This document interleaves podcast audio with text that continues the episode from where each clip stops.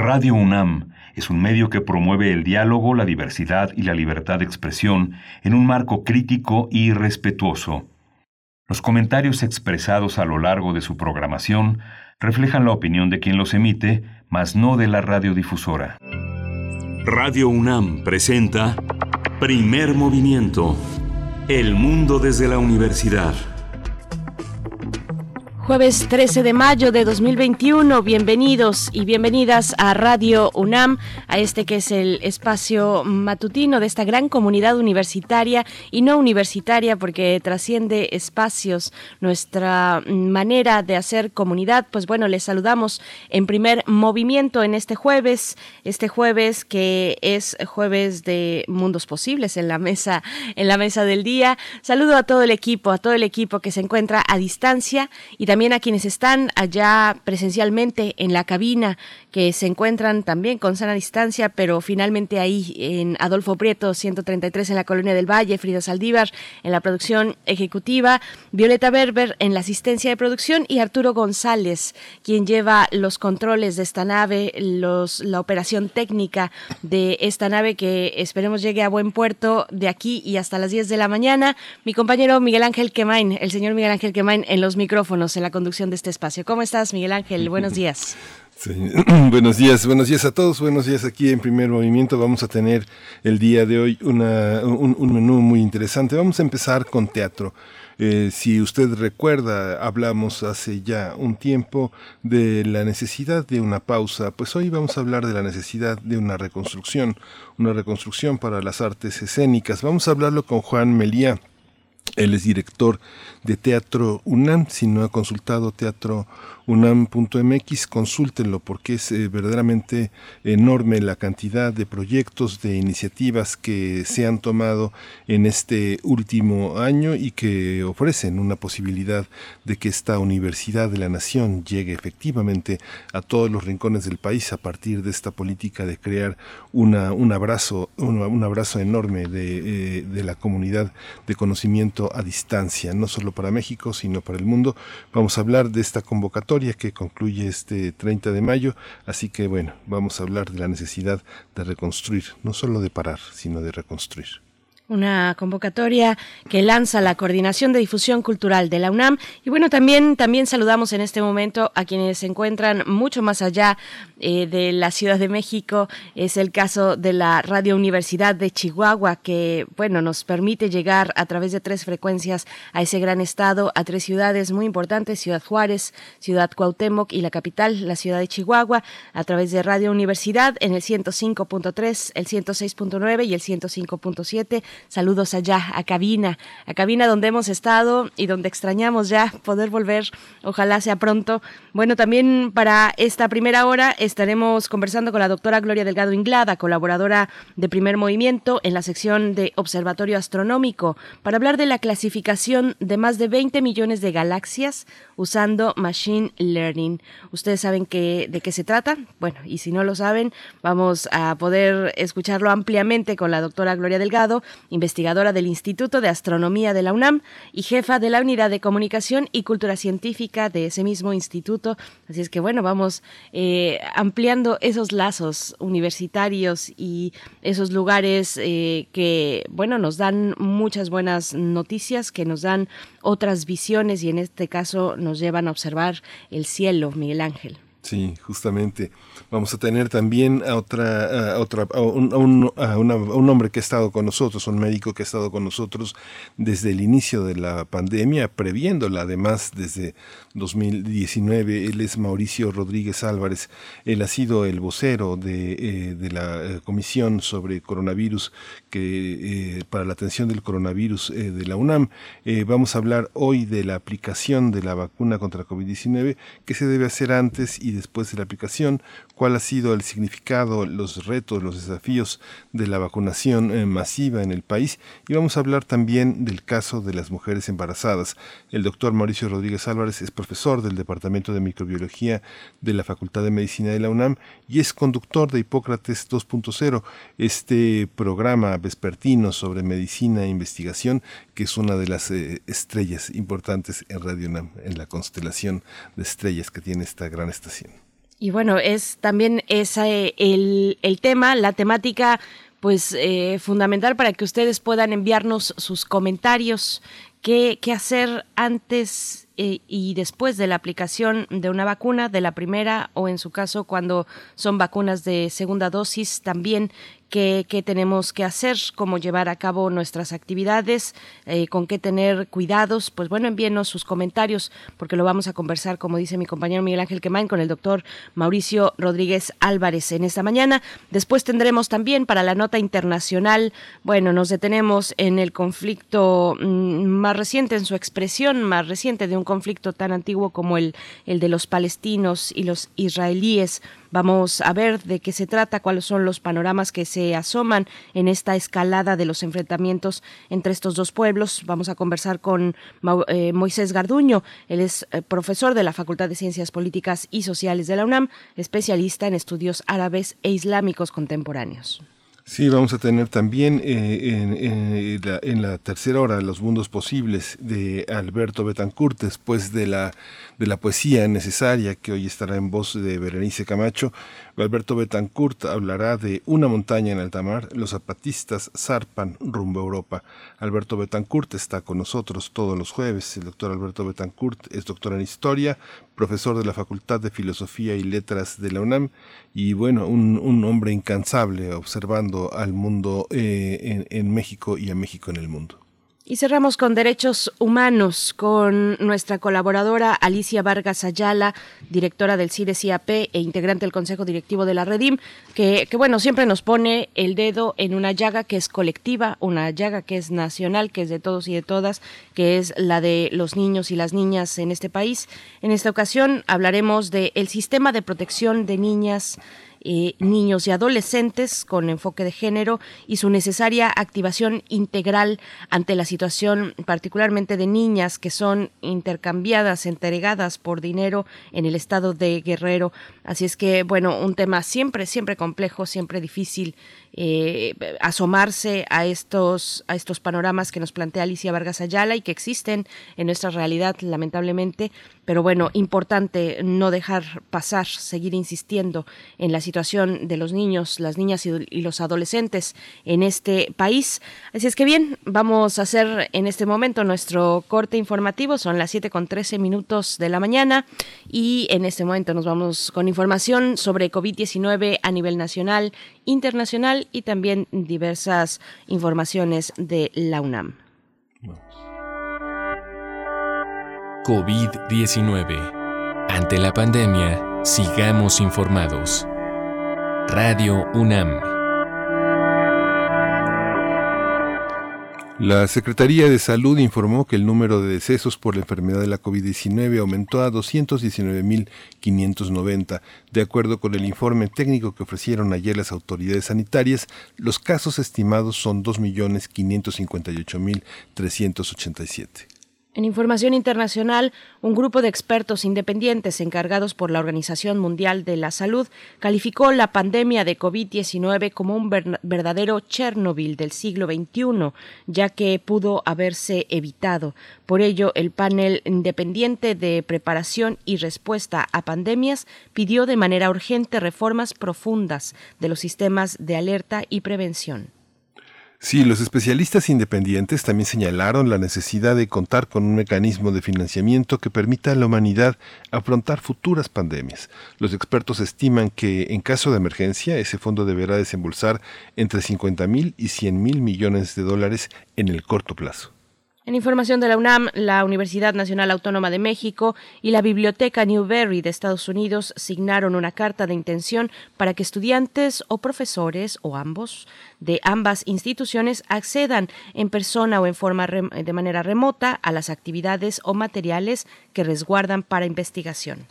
Guadalupe Valencia García, quien es la coordinadora de humanidades de la UNAM, dijo que este acuerdo sella la amistad y futuros planes con los mejores deseos e intenciones, pues comparten intereses, particularmente en disciplinas como antropología, historia, literatura, geografía, estudios indígenas y lenguas.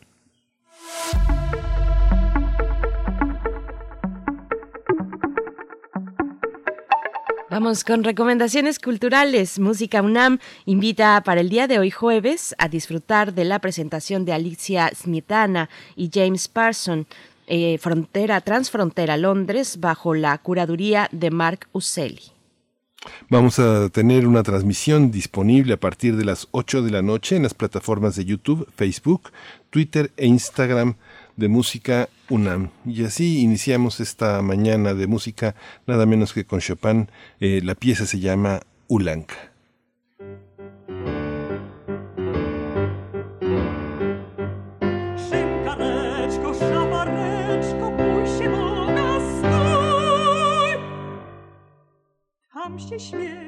A tu lejesz miód na kaftan mój. Tam się śmiejesz, a tu lejesz miód na kaftan mój.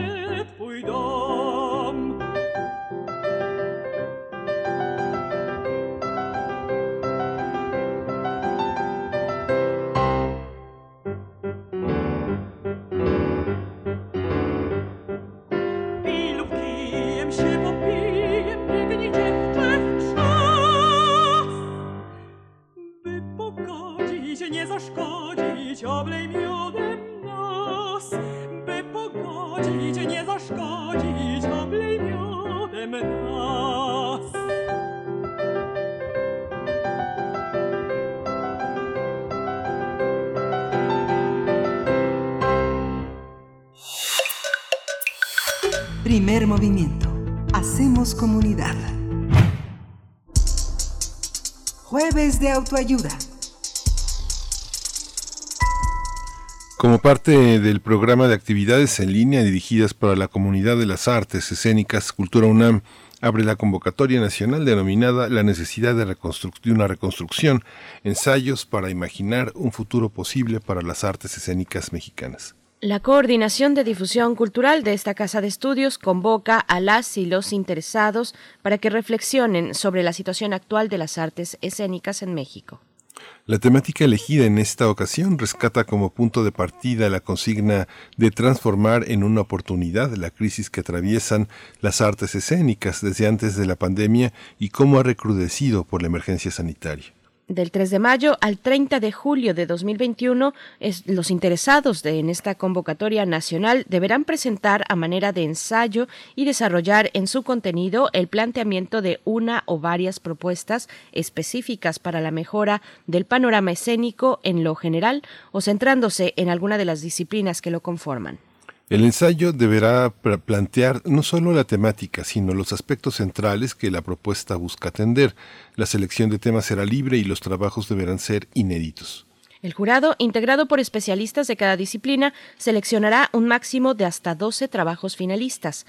Cada ensayo seleccionado recibirá un premio de 10 mil pesos, además de la publicación del trabajo en una edición digital y la posibilidad de participar en un foro de debate a realizarse en el marco de la presentación del compendio. Los interesados pueden visitar la página web de Teatro UNAM para consultar eh, todas las bases de participación. Y bueno, tenemos una convocatoria sobre cultura UNAM para imaginar un futuro posible para las artes escénicas y para ello está Juan Meliá, él es director de Teatro de la UNAM y le damos la bienvenida aquí a Primer Movimiento, su casa también. Bienvenido, Juan Meliá. Berenice Miguel Ángeles, de verdad un honor siempre estar con ustedes y y aplaudirles lo bien que preparan las intervenciones. De verdad, felicidades y muy buenos días a todos. Gracias, gracias Juan. Y a quienes nos escuchan. Es todo el placer nuestro, Juan Melía, de verdad poder conversar contigo, de poder eh, presenciar lo que está preparando la Coordinación de Difusión Cultural para integrarnos, reintegrarnos, darnos posibilidades de futuros. Así es que, bueno, te pregunto, ¿en qué consiste? ¿Cuál es, eh, qué busca promover esta convocatoria que va en su segunda edición? en primer lugar, eh, quisiera mencionar que lo que busca está implícito en las distancias convocantes. En, eh, creo que una de las grandes lecciones que nos ha dado la pandemia es que necesitamos estar juntos. En, eh, el, y no solo hablo de lo presencial, sino desde las ideas, los conceptos, las intenciones. Y si ustedes eh, revisan la convocatoria, van a, van a ver que no es una convocatoria lanzada desde Teatro UNAM, sino que la encabeza la propia Coordinación de Difusión Cultural, pero subados están las direcciones de danza, de música, de teatro y las eh, cátedras extraordinarias Taberman y la eh, Gloria Contreras, con lo que se abarca en, eh, no solamente las disciplinas del teatro, la danza y la música, sino las múltiples derivaciones y ampliaciones que las artes performáticas, las artes vivas y la música desde todos los ámbitos posibles, ¿no? desde la producción, el pensamiento, lo académico, el, la producción, en, se, eh, se puede eh, eh, conceptualizar y pensar y actuar. Eso sería lo primero. Lo segundo es que está clara la intención de, me duele un poco decir la palabra aprovechar, ¿no? sino yo diría que accionar, enfrentar lo que nos está sucediendo. Es claro que todos estamos todavía en emergencia como sociedad, que tenemos enfrente un reto muy importante. Leí hace poco una, una declaración de Lynn Garden, una crítica eh, y ensayista sobre artes escénicas del Reino Unido que decía, eh, sí, hemos estado muy mal, pero también estamos muy mal ahora y lo que viene no va a ser fácil. ¿no? Eh, y, y, ante eso, el pensarnos juntos, el, el analizar y proponer considero que son eh, estos eh, grandes retos que tenemos enfrente y por eso mismo el lanzamiento de esta segunda convocatoria que está ligada a lo que se pensó en la anterior, ¿no? La anterior eh, convocatoria que nació a pocos meses de iniciado la pandemia se tituló La necesidad de una pausa. Y a partir de ella, uno de los puntos que más nos llamó la atención a las instancias organizadoras es que surgían varias eh, ideas, varias reflexiones o varias afirmaciones que eh, tocaban el tema de no regresemos a lo que teníamos. Y en ese sentido había que pensar qué era lo que teníamos, cuáles eran nuestras debilidades, que muchas quedaron en la mesa expuestas durante estos terribles meses eh, que nos ha tocado a todos pasar. Y, y entonces planteamos que era importante pensar en un concepto eh, que fuera generoso, pero al mismo tiempo que nos permitiera cuestionarnos, como es la reconstrucción, porque ante ello debes pensar, bueno, qué se derrumbó, qué fue afectado, qué el modelo, qué partes del modelo quedaron expuestas o terriblemente débiles, ¿no? como puede ser, por ejemplo, la movilidad de las artes escénicas en nuestro país y de nuestro país hacia ámbitos internacionales y viceversa, y a partir de eso qué podíamos encontrar juntos para eh, impulsar estos ensayos, pero también no solamente quedarnos en el texto, sino difundirlo y reflexionar sobre los temas que eh, se toquen en los mismos.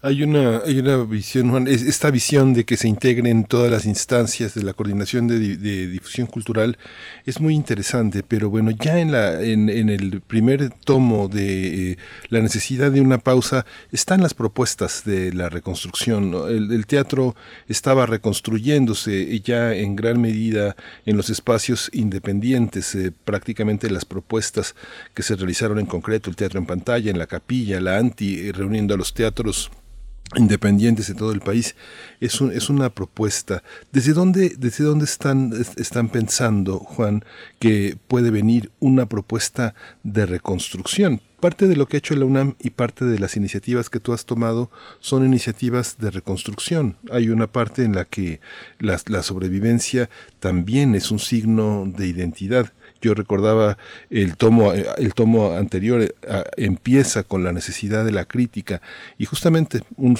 un suplemento aquí en la Ciudad de México dijo, este, paró el teatro, quitamos la columna de teatro y cuando continuó en pantalla dijeron, no, ya no tenemos presupuesto para continuar, para continuar publicando la columna de teatro.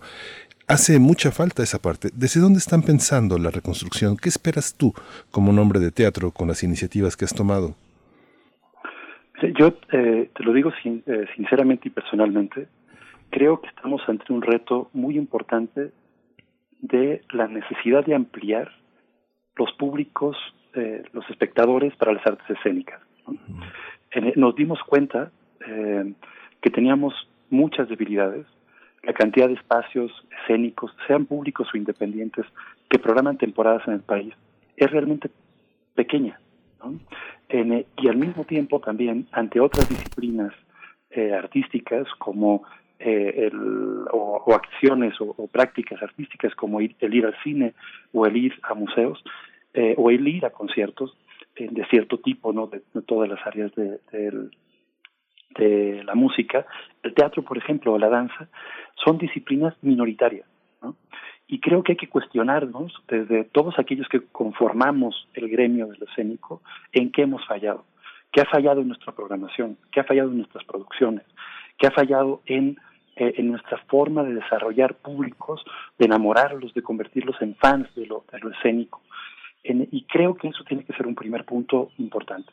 Por eso, por ejemplo, iniciamos hace eh, dos semanas un seminario internacional de desarrollo de públicos con uno de los coordinado eh, con uno, por uno de los principales especialistas iberoamericanos, Javier Ibacachi, que nos alegra muchísimo eh, poder decir que tenemos presencia de una gran parte de la República Mexicana, pero también de ámbitos iberoamericanos eh, tomando el seminario. Y esa es una acción que diría yo de las que más hay que atender. La segunda cuestión es enfrentar lo que creo yo que son las estas grandes debilidades también. En una, el, eh, lo mencionaba en primera intervención, la movilidad. Hacemos obras pareciera en nuestro país que están destinadas a dar 12 funciones, 30 funciones y en, y en algunos casos a cambiar de teatro en la misma ciudad. ¿no? Eso es ilógico en un modelo eh, que, que busque estar, tener sostenimientos múltiples. creo que ahí eh, tenemos que trabajar muchos, ser más conscientes entre todos de la necesaria circulación de las obras y también, por último, eh, que no es lo único que creo que, debemos atender, ¿dónde está el dinero? Es una de mis frases preferidas en el ámbito de lo escénico, en particular de lo teatral. ¿Dónde se sostiene?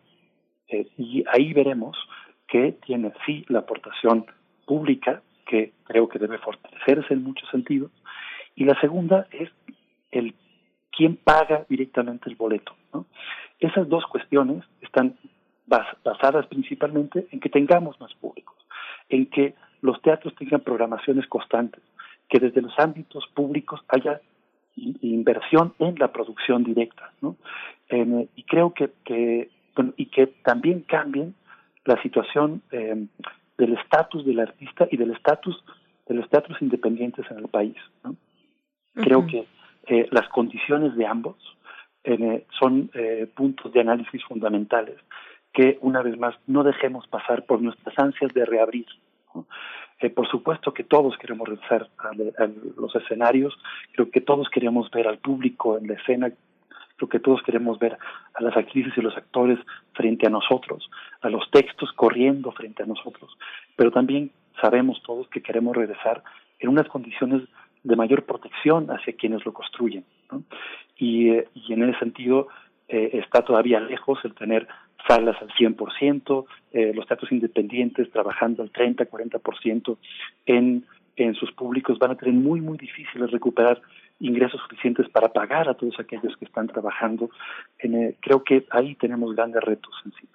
Ese, ese es precisamente mi punto siguiente contigo, Juan Meliá, eh, y es una pregunta difícil porque es pensar cómo reconstruir en lo más inmediato cuando todavía tenemos y caminamos sobre, sobre gran incertidumbre. Afortunadamente en México hoy transitamos por un momento que nos da un respiro, pero no sabemos, la incertidumbre sigue ahí, no sabemos cómo vaya a avanzar esta situación, cómo vaya finalmente a ir desembocando el proceso de vacunación, en fin, todas estas medidas que, han resultado después de un esfuerzo, de un gran esfuerzo de, de la humanidad completa, pero, pero hacia dónde proyectar en lo más inmediato, qué es lo más urgente. Dices dónde está el dinero, dónde están los recursos, qué, qué tipo de panoramas se están considerando y cómo y cómo prepararnos ya ahora en estos momentos, en estos días, porque las artes escénicas pues ya no sostienen más, más meses y más semanas como las que hemos tenido. Bueno, en, yo diría en primer lugar que eh, hay que trabajar protegiéndonos con esperanza y de la manera más profesional posible. Sé que lo que estoy diciendo pareciera que es algo redundante o poco importante, pero en, eh, uno, ¿por qué digo esperanza? Sí, estamos en emergencia, pero entre todos, cuidándonos y con, con diferentes esfuerzos desde múltiples instituciones, hemos dado un paso eh, por, meses muy complejos. En, eh, se ha eh, dado respuestas, se ha puesto en la mesa eh, las debilidades, las crisis, se ha intentado apoyar desde múltiples instancias, ¿no? solamente desde la UNAM, creo que ha habido esfuerzos desde el ámbito federal, desde varios estados del país, desde varias instituciones, sean universidades, institutos estatales, secretarías estatales, hasta municipales de ámbito cultural que han ayudado. Creo que se necesita todavía mucho más. Pero hay que tener esperanza, no hay, no hay que rendirse ante eso como disciplina. En lo segundo, hay que actuar profesionalmente. ¿A qué me refiero con eso? Que una de las cuestiones que se descargó es que teníamos una operación muchas veces basada en, las ganas de hacer teatro, las ganas de eh, la danza contemporánea, las ganas de... Y creo que en ese sentido, el, el generar eh, formas de pago más rápidas, contratos más, eh, eh, con, apoyos de ámbito eh, de seguridad social, es una tarea que se nos viene a muchos, ¿no? Y eso se tiene que pelear y defender desde múltiples instancias. El, una de las cuestiones que creo que nos falta en este ámbito profesional, de profesionalización, es continuar con algo que Miguel Ángel mencionaste, que tiene que ver con el gremio, con la asociación, con la gobernanza, con el, el que entre todos construyamos un modelo diferente. Y ese entre todos, ¿no? en el ámbito teatral, pareciera que a veces eh, lo, hemos eh, dejado de lado cuando eh, lo escénico se basa en el trabajar con otros y para otros. Y, y esa, esta segunda parte de lo que menciono creo que es fundamental. La tercera, para mí, es no olvidar que estamos en emergencia. Es, puede ser muy fácil decir, ya abrimos los teatros y eso qué. ¿No? Creo que hay que hacerlo de una manera muy eh, cuidadosa para todos, para el público, para los espectadores, para quienes trabajan en cada una de las piezas, atender primero aquello que es más seguro, como es el espacio escénico al aire libre, en espacios alternativos, donde hay eh, eh, mayor eh, circulación de aire, que sabemos que es eh, eh, ahora un, un, lugar más seguro que espacios pequeños y cerrados, ¿no? revisar cuáles son las condiciones de dichos espacios, y poco a poco ir abriendo espacios más grandes eh, de ámbito eh, escénico cerrado y después ya espacios más pequeños. Ese será el proceso que seguiremos en la UNAM. Sí, y creo que ese proceso, eh, eh, eh, y siempre, por supuesto, intentando pagar a todo aquel que participe con nosotros, es de ámbito, es, de ámbito profesional y fundamental. Sí, y sobre todo esta parte, Juan, que se ha agradecido muchísimo a, la UNAM, esta parte laboral. La UNAM eh, no solo con la creación de proyectos ha salvado a una parte significativa de la comunidad artística de, del naufragio, sino que no lo ha hecho, lo, lo, interesante es que no lo ha hecho como dádiva, sino que los proyectos que se han integrado como parte de esta respuesta van a ser patrimonio de la propia universidad en la parte de construir a distancia. Esta parte Juan, que tiene que ver con eh, la, la, estabilidad de los actores, que ha sido uno de los problemas más fuertes, la estabilidad de la producción teatral en general. ¿Cómo, cómo lograrla? Hay una ¿Tú consideras que dentro de la política cultural que hemos tenido, que la propia universidad ha sostenido, está el diálogo con legisladores, no solo con autoridades culturales, porque hay una parte que viene del Estado, pero se puede, se puede legislar, se puede pensar algo tan efímero aparentemente como las artes escénicas desde el desde el tema de la eh, estabilidad, de la estabilidad laboral. Puede haber agentes estables en un medio que no dependa de una Secretaría de Cultura, sino de algunas otras instancias de coordinación que no hemos imaginado, por ejemplo. yo creo eh, que sí, mientras pongamos sobre la mesa cuáles son los problemas. Venimos de un modelo en donde entre todos, y yo asumo mi parte, ¿no? De culpa, por decirlo claramente también, porque he sido operador, eh, funcionario, gestor por muchos años. Eh, hemos eh, generado un modelo que era más bien por competencia de espacios y recursos. Y eso dejó de lado el que analizáramos otras necesidades y el cómo esas necesidades eran dialogadas, acordadas entre varios y solucionadas. Eso tiene eh, diferentes eh, procesos necesarios que abarcan todo lo que construye nuestro modelo. La creación, la enseñanza, la investigación, la programación, la gestión, los recursos, la gobernanza, en, eh, las condiciones laborales, las urgencias de género, la accesibilidad, la interpelación hacia todo lo que tiene que ver con inclusión y discapacidad. O sea, tenemos enormes temas y problemáticas que nos desafían, ¿no? Y ante eso, lo difícil es construir territorios comunes para que esto se ponga en la mesa y después se trabaje ¿no? entre todos, sin bandos, para construir un mejor modelo. Ante eso, creo que poco a poco eh, han surgido temas de interés común. Eh, y, eh, y, formas de atenderlos. La clave, para mí, la, la fundamental, es el acuerdo del gremio. En, eh, para mí, ¿no? Creo que hoy esa es la gran necesidad, ¿no? Después, cada una de las partes, los que estamos en cargos eh, institucionales, los que están en secretarías de cultura, estatales, municipales, federales, los que han sido capaces de asociarse en, en, las diferentes partes que conforman lo escénico, sean los compositores, sean los eh, eh, los espacios escénicos independientes, sean las directoras y directores escénicos, sean todos los que conforman la parte de producción o diseño, todos ellos tienen una labor de identificación de problemáticas y de encontrar los caminos de atención y quiénes van a ser los socios necesarios para dicho diálogo y concreción de los procesos. Lo que sí creo es que tenemos temas de los que no se puede huir. ¿no? O sea, eh, hay espacios escénicos públicos que deben tener recursos suficientes para producir, ¿no? Si no se convierten en espacios de invitación para que los independientes entren y solamente recuperen recursos vía la taquilla, ¿no? Y eso hace que se acorte de manera muy, muy clara el recurso para producción desde el ámbito público.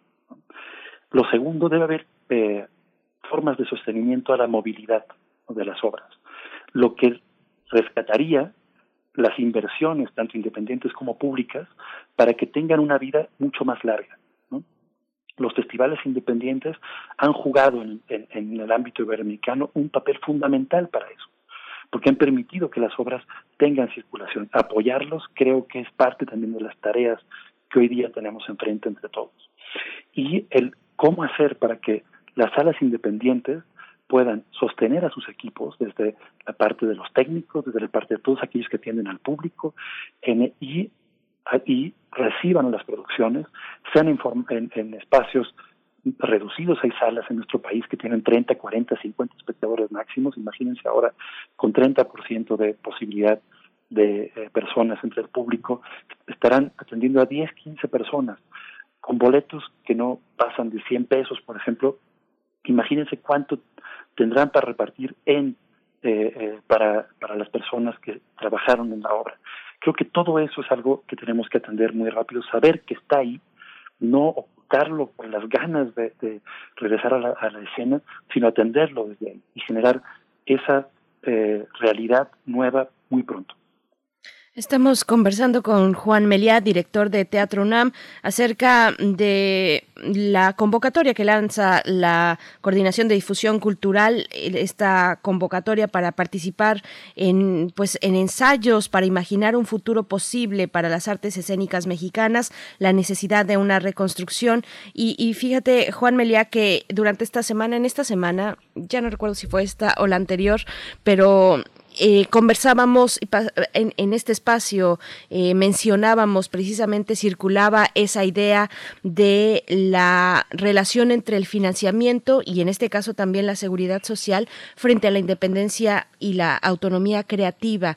Eh, ¿cómo, ¿Cómo despejar esta relación?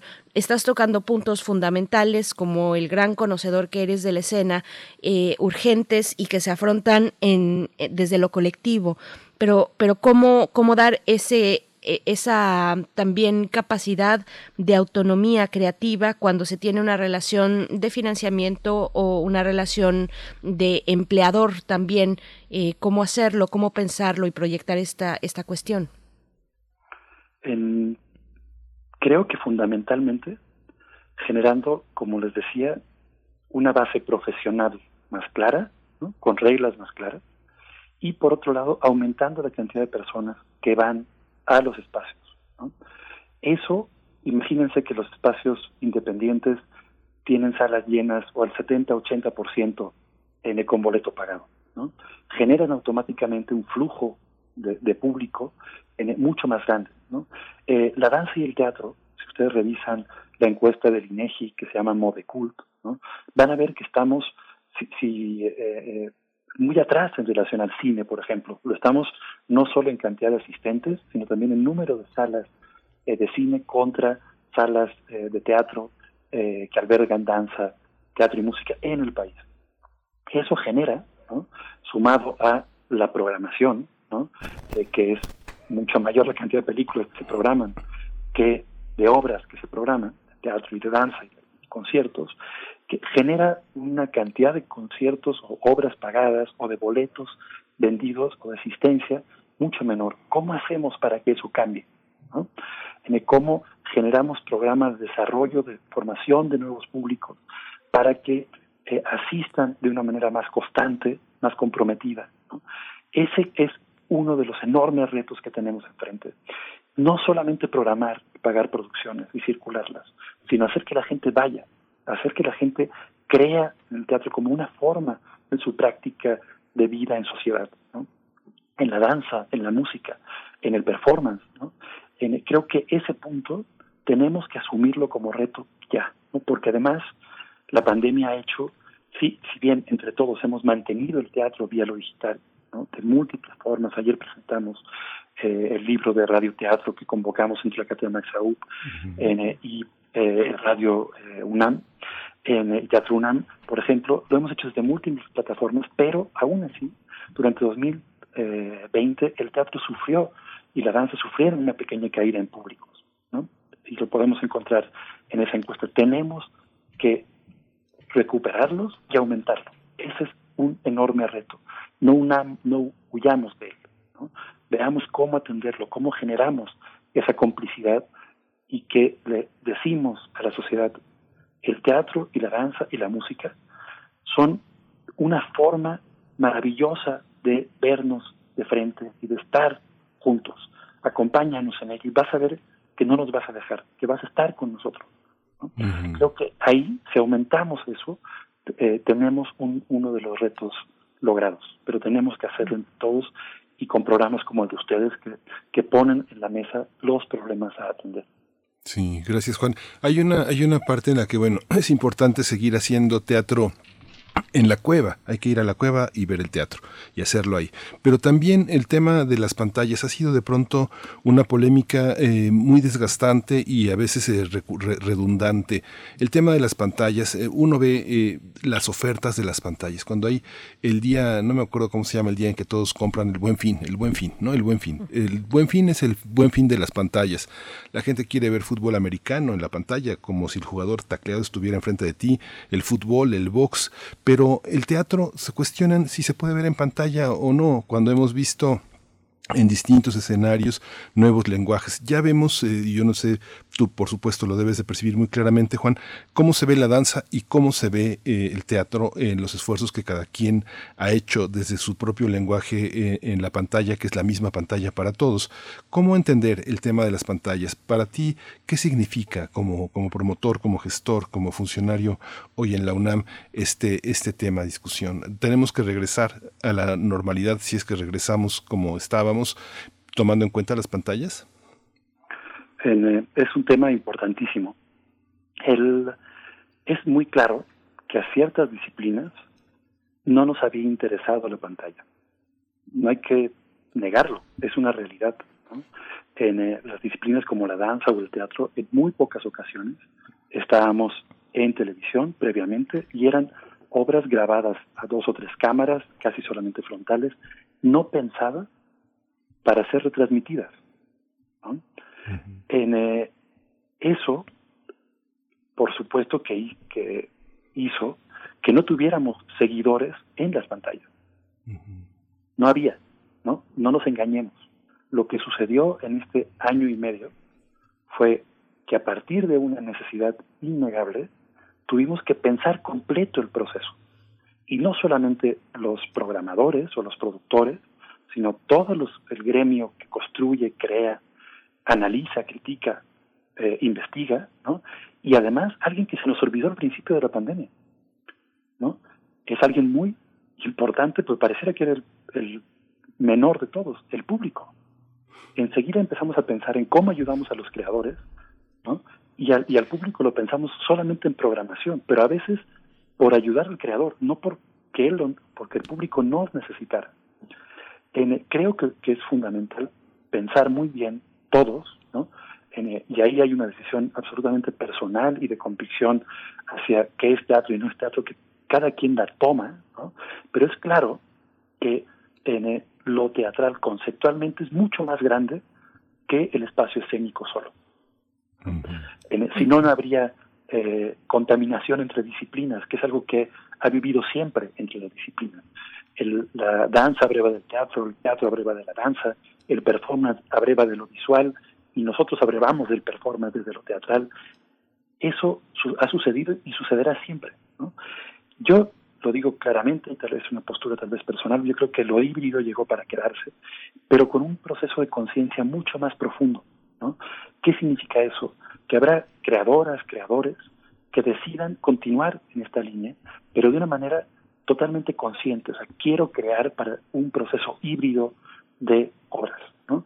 En ese sentido, estamos por estrenar una pieza que me alegra mucho poder mencionar dentro del Festival Alés, que hemos eh, construido con Alicia Sánchez y todo un equipo de trabajo eh, muy vinculado a lo digital, que pone en la mesa el tema del abrazo, un tema que todos sabemos que nos ha costado mucho eh, eh, poder desarrollar durante estos meses de aislamiento social, a través del teatro y a través de estos trastos tecnológicos que hoy nos tienen hablando y viéndonos. ¿no? y creo que es algo que se va a quedar, al igual que necesitamos, como bien dices tú, estar en, el espacio escénico, en la cueva, pero lo otro llegó para estar presente y debemos no olvidarlo en las programaciones, ni en las reflexiones, ni en la crítica, ni en la investigación. Hay que generar historia y teoría de lo que nos tocó vivir en este proceso y, eh, y trabajarlo en la escena, en las múltiples formas que hoy día tenemos para hacerlo, que son pues bastantes, muy generosas, ¿no? Pero hay que hacerlo consciente, no de manera accidental y no de manera eh, emergente.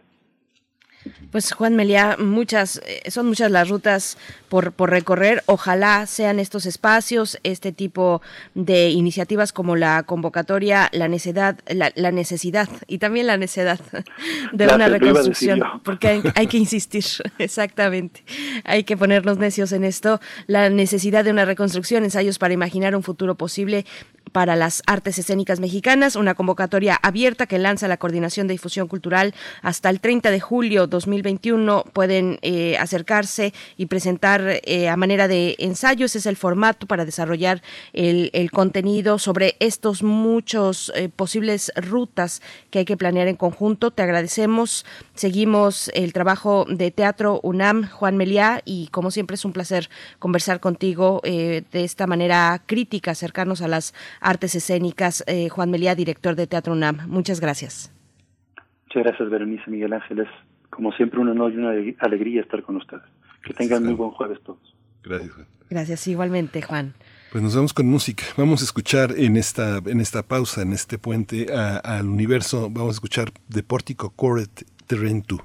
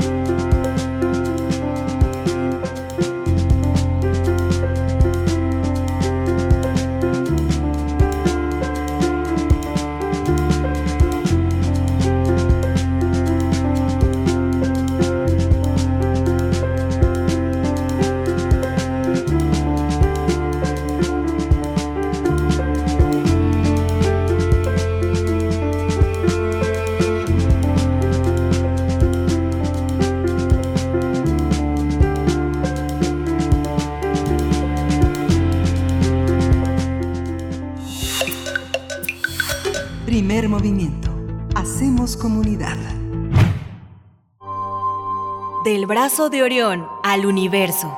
Observatorio Astronómico. Ya está con nosotros Gloria Delgado Inglada en esta sección de Observatorio Astronómico. Hoy el tema son, es la clasificación de más de 20 millones de galaxias usando Machine Learning. Eh, doctora Gloria Delgado Inglada, investigadora del Instituto de Astronomía de la UNAM, cuéntanos todo. Bienvenida esta mañana a Primer Movimiento. Buenos días. Muy buenos días, muchas gracias. Pues sí, bueno, me di cuenta de que yo había estado hablando mucho sobre el sistema solar, sobre Marte, exoplanetas, que es emocionante, pero hoy quise traer algo un poco diferente y como en astronomía hay mucha variedad, pues no ha sido difícil.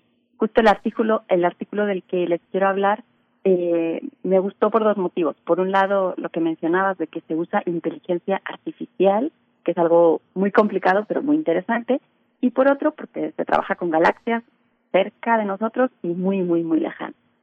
Bueno, pues vamos a comenzar. La inteligencia artificial suena como algo del futuro, pero la realidad es que ya está aquí en nuestro día a día, ¿no?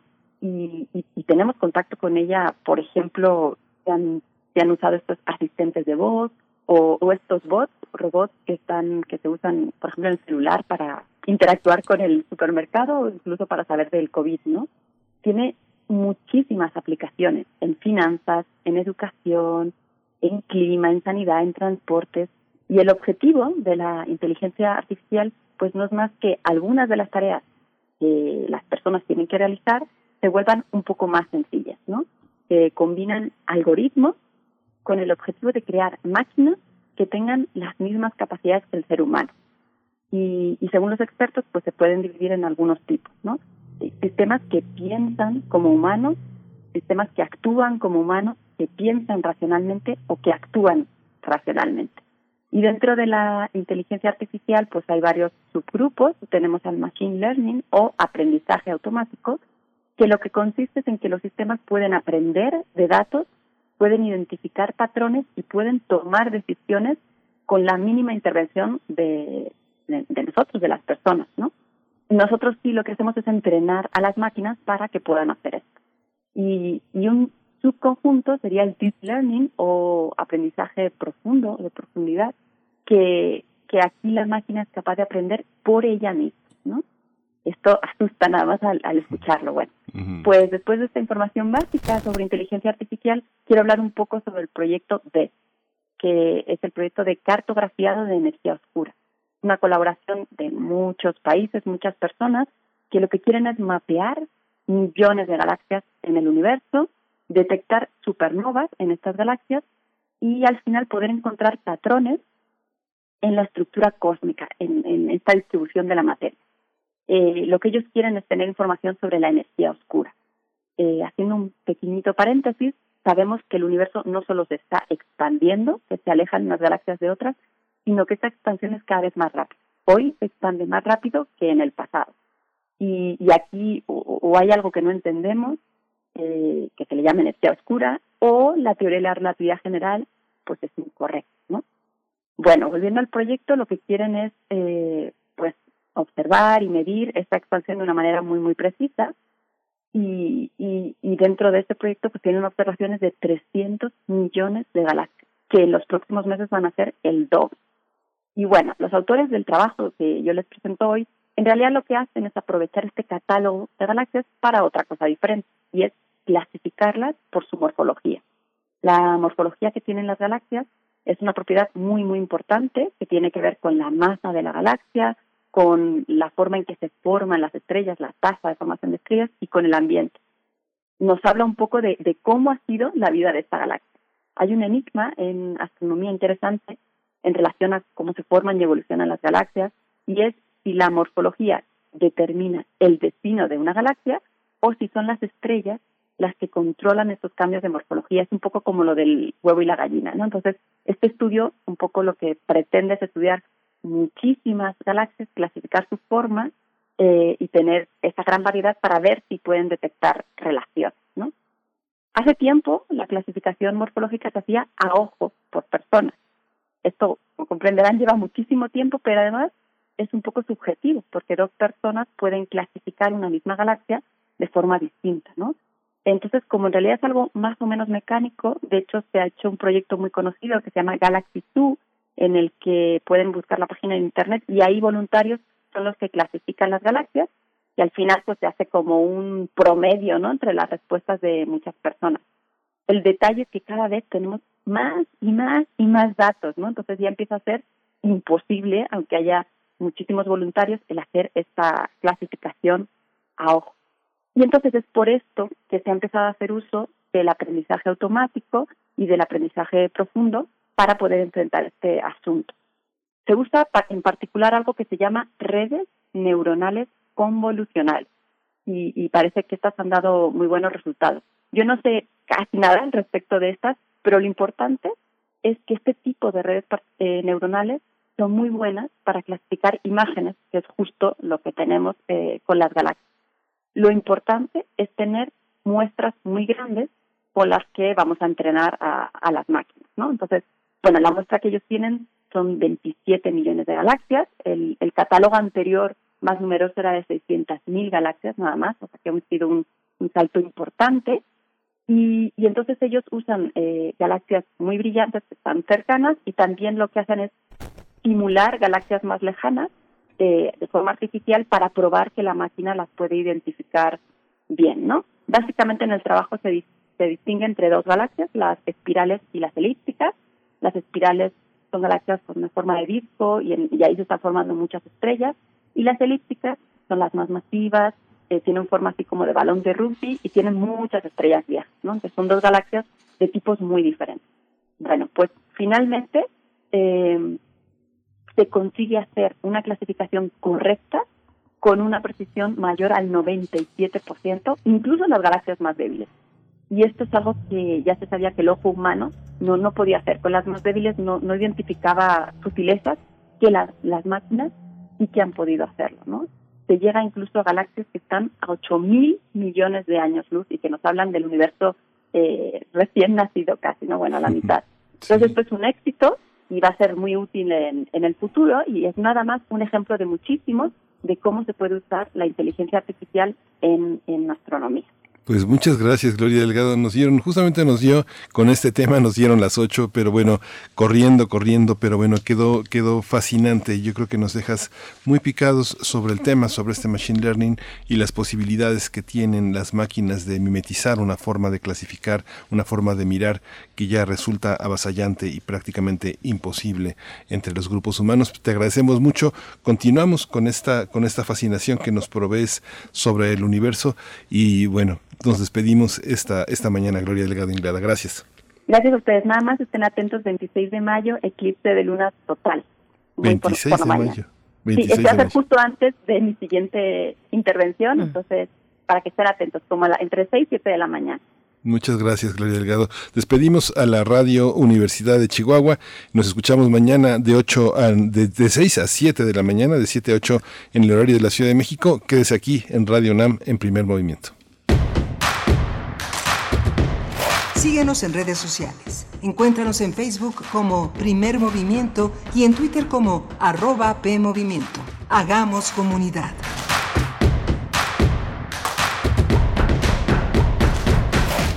¿Sabes a cuántos mexicanos llega la red de medios públicos de México? La red está presente en cada uno de los estados del país y unidos llegamos a más de 94 millones de mexicanos. Somos la red. Y tú eres parte de ella. Las radiodifusoras y televisoras públicas estamos a tu servicio. Al servicio de México. Soy Paola Espinosa, doble medallista olímpica en clavados, y estoy con el verde porque me gustan sus propuestas. La creación de rutas seguras de transporte público, la instalación de refugios para mujeres y sus hijos víctimas de violencia, entregar vales de canasta básica a las personas que perdieron su empleo por la pandemia, que el gobierno invierta en producir medicinas para garantizar su abasto. Somos candidatos del Partido Y estas propuestas resuelven problemas reales. Tú puedes ayudar a hacerlas realidad. ¿Recuerdas cómo nos unió el sueño de transformar a México? Éramos millones hartos de los malos gobiernos. ¿Recuerdas cómo le pusiste un alto a la corrupción del PRIAN y cómo luchamos para iniciar el cambio verdadero? ¿Recuerdas esa noche en 2018 cuando se cumplió la voluntad del pueblo? Desde entonces la cuarta transformación avanza, pero la lucha no ha terminado. Hoy te necesitamos una vez más. Defendamos la esperanza. Vota Morena, la esperanza de México.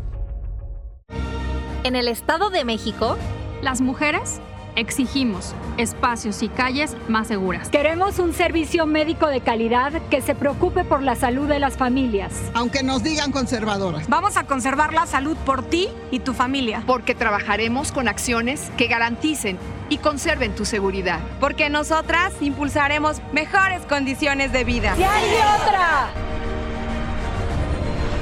PAN, Acción por el Estado de México. Para entender que el diálogo genera espacios colectivos y que la violencia no es opción, escuchar y escucharnos, construyendo igualdad, con María Amalia Fernández. Miércoles 10 de la mañana por Radio UNAM. Experiencia Sonora. Con Morena, las grandes decisiones del país las toma la gente. El pueblo guía nuestro proyecto de transformación. Hoy su voz suena más fuerte que nunca. El pueblo participa en la construcción del destino de México. Este movimiento es suyo. El pueblo elige a sus representantes y el destino de los proyectos y recursos de la nación que son suyos también. Nosotros respetamos la voluntad popular. Con Morena, el pueblo manda. Morena, la esperanza de México. Ser mujer en México es un riesgo. No importa dónde estemos, ni a qué hora, ni cómo estemos vestidas. Siempre estamos en peligro. En México al día, 10 mujeres no regresan a casa. Este gobierno es insensible. No nos cuida. Tenemos el peor gobierno en el peor momento. Morena es una desgracia para México. Vota por las candidatas a diputadas federales postuladas por el PRI. Habla Mario Delgado. Por primera vez en muchos años tenemos un presidente honesto, gracias a que tú te decidiste a votar por un cambio verdadero. No somos más de lo mismo. Se acabó la robadera de los corruptos de siempre. Ahora los recursos se destinan a las pensiones de los adultos mayores, a las becas de niños, niñas, jóvenes y a garantizar la salud. Te necesitamos para seguir haciendo historia. Este 6 de junio, que nadie se quede en casa. Salgamos a votar con alegría porque la transformación va. Estamos al 100. Con ya sabes quién. Vota por las y los diputados federales de Morena. El Aleph es el punto desde el que podemos ver todos los ángulos del universo. Un breve acceso al infinito. Para navegarlo es necesaria una guía. Radio Aleph. Radio Aleph. Una guía sonora para conocer los puntos clave del festival El Aleph. El Aleph. Del miércoles 19 al domingo 30 de mayo a las 20 horas por el 96.1 de FM y el 860 de AM. Claro, temporalmente. Abriremos un pequeño espacio sonoro hacia el todo, todo, todo. Radio UNAM. Experiencia sonora. Experiencia sonora.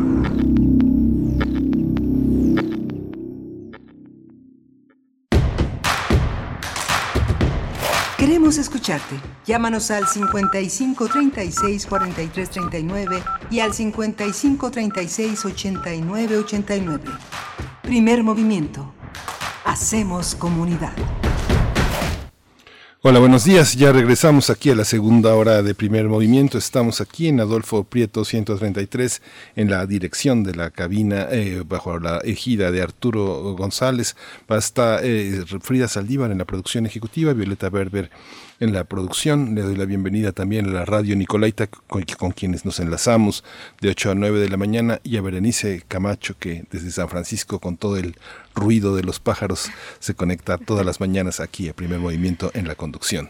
Bienvenida. Es un gusto poder estar y un privilegio poder estar de esta manera además con ustedes, ahora que no importa mucho el lugar, que la tecnología nos da esta posibilidad de estar unidos, de hacer, de continuar con de alguna manera una versión de nuestras vidas. Pues bueno, estamos llegando a esta segunda hora donde también saludamos a la radio Nicolaita en el 104.3, a toda la gente que nos escucha en Morelia. Vamos a tener en un momento más, ya eh, está lista esta charla para iniciar con el doctor Mauricio Rodríguez Álvarez, profesor del Departamento de Microbiología de la Facultad de Medicina de la UNAM, vocero de la Comisión para la Atención de la Emergencia del Coronavirus en la UNAM y también eh, es conductor del programa Hipócrates 2.0 aquí en Radio UNAM, para hablar de la aplicación de la vacuna contra COVID-19 que se debe hacer antes y después de la aplicación. Es un buen momento para que vayan enviando sus preguntas, sus dudas, sus comentarios en nuestras redes sociales y podamos desahogarlos con el doctor Mauricio Mauricio Rodríguez, que ya está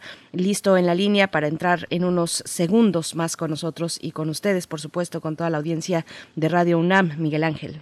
Sí, vamos a tener también en esta, en esta hora toda la cuestión de conflictos en, eh, eh, en el Oriente, en el Mediterráneo, en Israel. Vamos a tratar el tema con Moisés Garduño sobre la escalada de los enfrentamientos entre palestinos e, e israelíes. Eh, Moisés Garduño es profesor de la Facultad de Ciencias Políticas y Sociales de la UNAM y es un especialista en estudios árabes e islámicos contemporáneos. Aprovecho también este espacio para comentar que la línea 2 y la línea 3 tienen afectaciones por el agua, por las lluvias que hicieron caminar ayer eh, más de tres horas a las personas que de Pantitlán a La Paz y de La Paz a Pantitlán tuvieron que eh, irse caminando en medio de la lluvia porque el metro paró por la gran inundación que padecimos el día de ayer. Hoy la estación que está parada es en la línea eh, la raza la línea verde. Hay que utilizar las ramales que comunican a la raza con otras conexiones. Y en la línea 2 la estación Zócalo está también sin servicio para que tome previsiones. Quienes van al centro de la ciudad pues tienen que bajarse en Bellas Artes o en Allende o en Pino Suárez o en Isabela Católica o en San Juan de Letrán por acá nos dice Flechador del Sol, dice, espero se encuentren bien después de un día de fuertes lluvias. Buen día y no olviden su paraguas impermeable y sobre todo precaución y paciencia. Saludos a todo el equipo, dice Flechador del Sol y también Refrancito, ya nos dice buenos y nublados días. Gracias Refrancito. Y bueno, vamos ya directo con la nota nacional. Cuéntenos, ¿ustedes están vacunados ya? Algún familiar de ustedes está vacunado y no saben qué tipo de actividades pueden realizar después de ya tener la primera o la segunda dosis de la vacuna contra el SARS-CoV-2. Coméntenos en redes sociales. Vamos con nuestra nota nacional. Primer movimiento. Hacemos comunidad. Nota nacional. Eh, eh, eh, independientemente de su edad, las mujeres embarazadas con más de nueve semanas de gestación serán el siguiente grupo en recibir una vacuna contra COVID-19 en México. Esto se debe a que existe evidencia de que la infección del coronavirus en el embarazo es más grave y tienen mayor riesgo de muerte. Para ser vacunadas, las mujeres y personas en gestación deberán hacer un preregistro en el portal vacunacovid.gov.mx, ingresando su clave única de registro de población, la CURP y las semanas de gestación. Una vez registradas deben esperar la llamada que les indicará la fecha, hora y lugar de aplicación.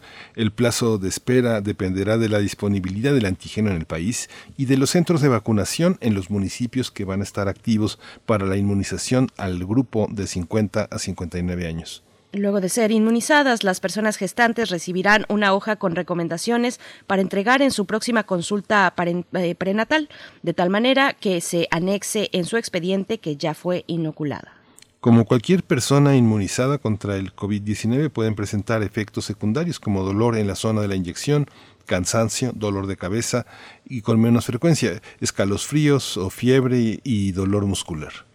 Pues vamos a conversar sobre las recomendaciones ante la aplicación de la vacuna contra COVID-19, contra el SARS-CoV-2. Este día nos acompaña el doctor Mauricio Rodríguez Álvarez, profesor del Departamento de Microbiología de la Facultad de Medicina de la UNAM, conductor de Hipócrates 2.0, programa sobre medicina e investigación aquí en Radio UNAM, y también vocero de la Comisión para la Atención de la Emergencia del Coronavirus en la UNAM. ¿Cómo estás esta mañana, Mauricio Rodríguez? Doctor, qué gusto encontrarnos una vez más. Ya había pasado algún tiempo, pero te tenemos aquí de nuevo. ¿Cómo estás? Eh, hola, Bere, Miguel Ángel, ¿cómo están? Saludos al auditorio, muchas gracias por invitarme. Gracias, Mauricio. Siempre estás, siempre estás presente, ya, ya lo sabes. Pero eh, eh, entre los efectos secundarios me decían que también es ponerse, ponerse chipil, que es una de las, una de las características que fundamentalmente son nacionales. Pero bueno, vamos a empezar por el tema de las, eh, de las personas gestantes, de las mujeres embarazadas. Creo que nada más hay personas gestantes del sexo femenino, pero ¿cuál es, cuál es este, cuál es la particularidad de la vacuna sobre este, eh, sobre este efecto particular? Pues mira, el- el- las embarazadas siempre son un, eh, un grupo muy delicado para, para los estudios clínicos, para la atención médica en general. El embarazo es una situación que cambia el, el funcionamiento del cuerpo de la mujer y entonces complica varias cosas para, para algunos tratamientos, para algunos diagnósticos, eh, el hecho de que sean dos individuos en la misma situación, eh, pues ahí también interfiere, de tal manera que siempre se tiene mucha precaución cuando se trata de, del embarazo, ¿no? Por, por todas estas razones, ¿no?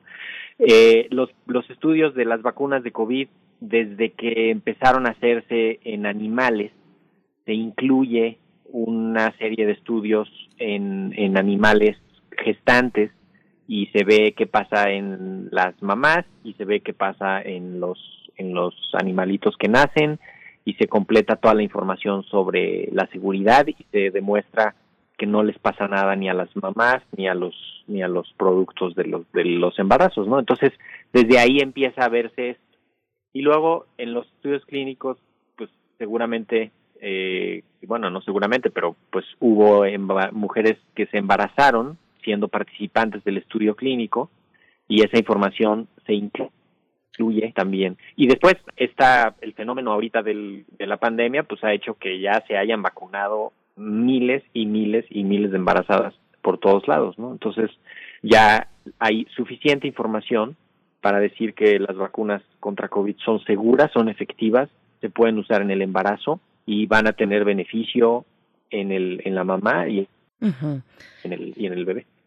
Doctor Mauricio Rodríguez, ¿qué, qué consideraciones, qué cuidados deben tener las personas que están en gestación? Yo comento personas gestantes porque recordemos que también los hombres trans eh, tienen, pueden tener un proceso de embarazo. Bueno, solamente para, para notarlo y para cubrir esa otra parte que es, que es a veces invisibilizada, pero que también es importante y que de hecho es muy relevante poder atender una atención médica especializada a, a ese tipo de, a ese grupo de la población también. Sí, también habría, ahí habría que saber exactamente qué pasa en los cuerpos, ¿no? Este, porque está muy bien documentado todo lo que ocurre, todos los cambios que ocurren en el cuerpo de la mujer durante el embarazo, eh, sobre evidencia de eso. Y en, en las personas gestantes trans debe de haber alguna modificación porque también hay un, seguramente la presencia de algunas otras hormonas, pero bueno, no, no vamos a dilucidar eso ahorita. Lo importante es justamente que las personas que, que tienen embarazo necesitan primero asumir que son más vulnerables a la enfermedad y cuidarse más. Y para la para la vacunación ahorita hay una parte logística que simplemente es pues registrarse y, buscar dónde va a ser su vacunación, pero además pues cerciorarse de que su embarazo va cursando de manera regular, que no ha tenido complicación si tienen alguna condición médica específica durante el embarazo, como problemas de la coagulación que pudiera haber o algún otro problema, platiquen con su médico que les está llevando el embarazo para que pues él o ella les diga exactamente eh, en qué momento, bajo qué situación o circunstancias se, se va a hacer la vacunación, ¿no? Y entonces se, se pueda se pueda hacer. En términos generales, no pasa mayor cosa, ¿eh? Si, si se vacuna con cualquiera de las vacunas la, la persona que esté embarazada y pues hay que estar igual pendientes las siguientes dos semanas a la vacunación simplemente para para cualquier cosa que pudiera ir saliendo.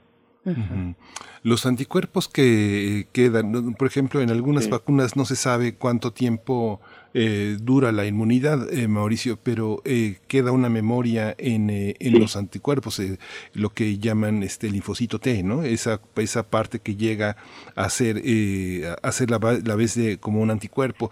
¿Cómo, ¿Cómo funciona en el caso de la, en las, en las personas gestantes, cómo funciona esta, esta proteína? Es una proteína, ¿verdad? O sea, ¿cómo funciona esta proteína en el cuerpo del, del, del niño, del bebé? ¿Se le transmite?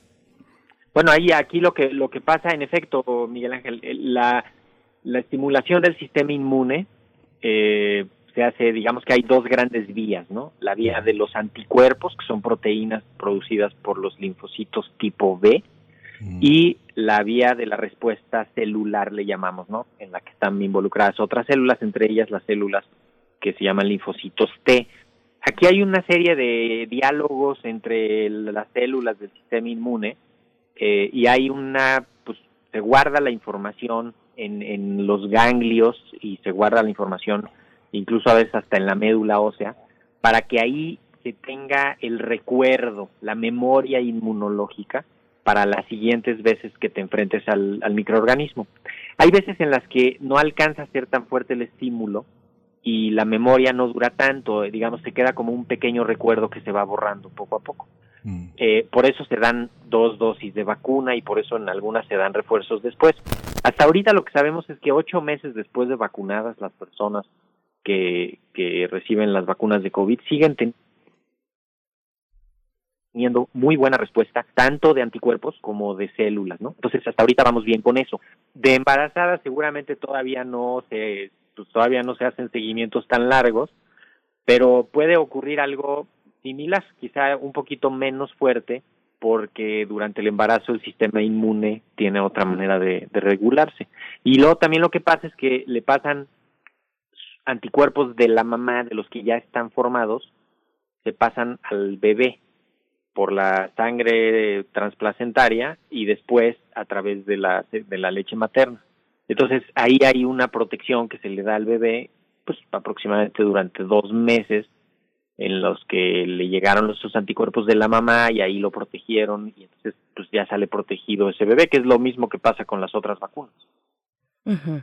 Bueno, solamente para eh, ampliar un poquito el espectro de las personas que tienen algún eh, eh, comprometido su sistema inmune, ¿cómo, cómo pensar la vacunación? Porque son varios pues, los padecimientos, pero... No, hombre, son muchísimos, muchísimos, Mira, trasplantados, gente con VIH, este, gente con quimioterapia, gente con radioterapia, este, algunas cirugías, gente que recibe eh, inmunomoduladores para enfermedades autoinmunes, ¿no? Muchísimas personas, ¿no? El, de hecho, la diabetes, la hipertensión, la obesidad, en cierto momento se consideran estados de inmunocompromiso. Entonces, son muchísimas, ¿no?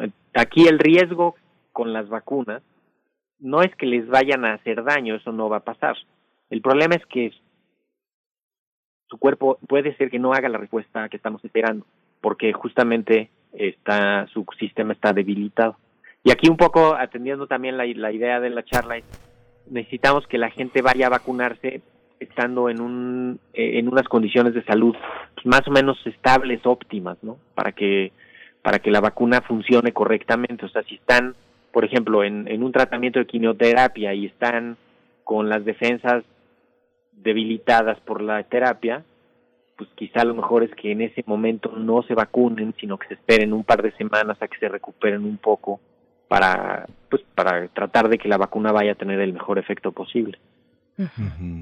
En esta cuestión, por ejemplo, ahora que, bueno, no, no solo las personas, eh, las mujeres que están embarazadas, que así lo ha considerado el gobierno de, de la ciudad cuando lo dio a conocer la jefa de gobierno Claudia Sheinbaum, eh, también está eh, por venir la, ya la vacunación del personal de, educativo, la parte educativa, y las personas entre 50 y 59 años.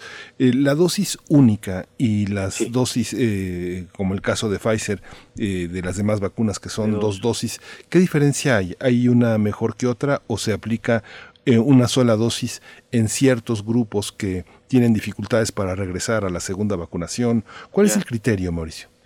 Pues son, son muchos criterios, Miguel Ángel. Alguno es sí es logístico, de, a ver, si las vacunas son igual de buenas, que eso sí es ya está demostrado, ¿no? Son cuando menos para prevenir la enfermedad grave y la muerte, pues, prácticamente son igual de buenas todas. Entonces ya después empiezan a entrar otros factores.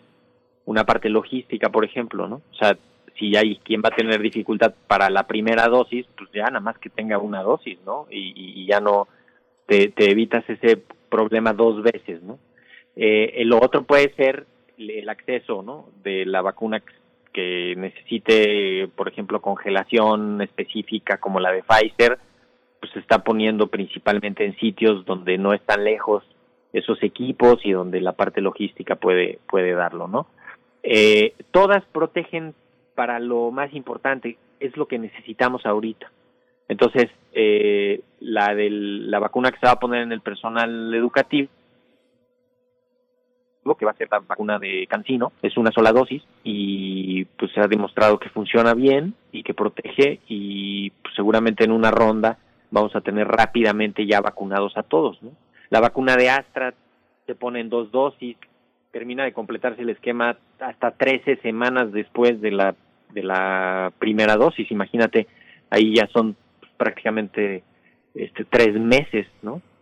Eh, en cambio, las de una dosis te la ponen y a las dos semanas ya más o menos quedaste protegido. Entonces, también tiene que ver todas estas, todos estos elementos y pues definitivamente la disponibilidad, porque tampoco se crean que hay muchas vacunas así como para andar escogiendo y, y eso pues, a veces es determinante.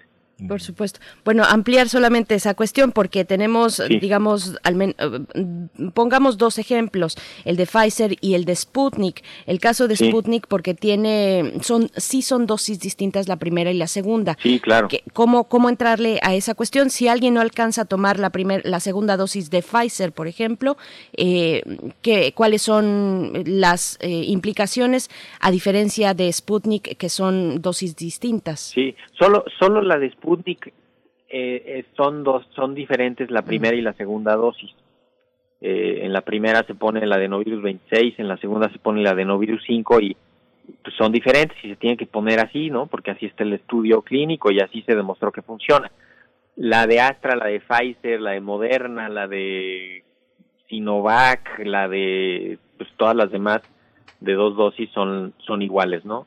Eh, la de Johnson Johnson es de una dosis, la de cancinos de una dosis, y si a alguien se le atrasó, se le cuatrapeó la puesta de la segunda dosis, en el caso de la de Astra o de la de, de la de Pfizer, pues quizá hay que ir en cuanto se pueda al, a la zona donde están vacunando rezagados, en todas las alcaldías hay, eh, en todos los estados hay sitios donde hay vacuna reservada ahí para los rezagados, que está más o menos calculada, porque ya se sabe cuánta gente tiene que recibir la segunda dosis, porque ya se sabe cuánta gente recibió la primera dosis. Entonces, busquen ir a eso en cuanto puedan, para ver si no se alejó mucho tiempo la más allá de lo de lo estipulado, ¿no? De los 42 días para la de Pfizer o las tres semanas para la de para la de Astra eh, o los creo que 35 días para la de Cancino y en cuanto se pueda ponérsela y completar el esquema.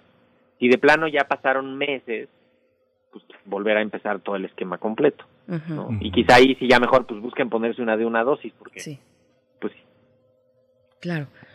no, si no pudieron completar el esquema una vez, pues no lo- puede ser que no lo completen otra vez. Claro, eh, pero es una cuestión que tiene que ver con la logística del propio gobierno o que hace que una persona no pueda ponerse el esquema completo. ¿Ha Sí, bueno, eso? ahí pues es el criterio de distribución que sí tiene mucho que ver con la logística.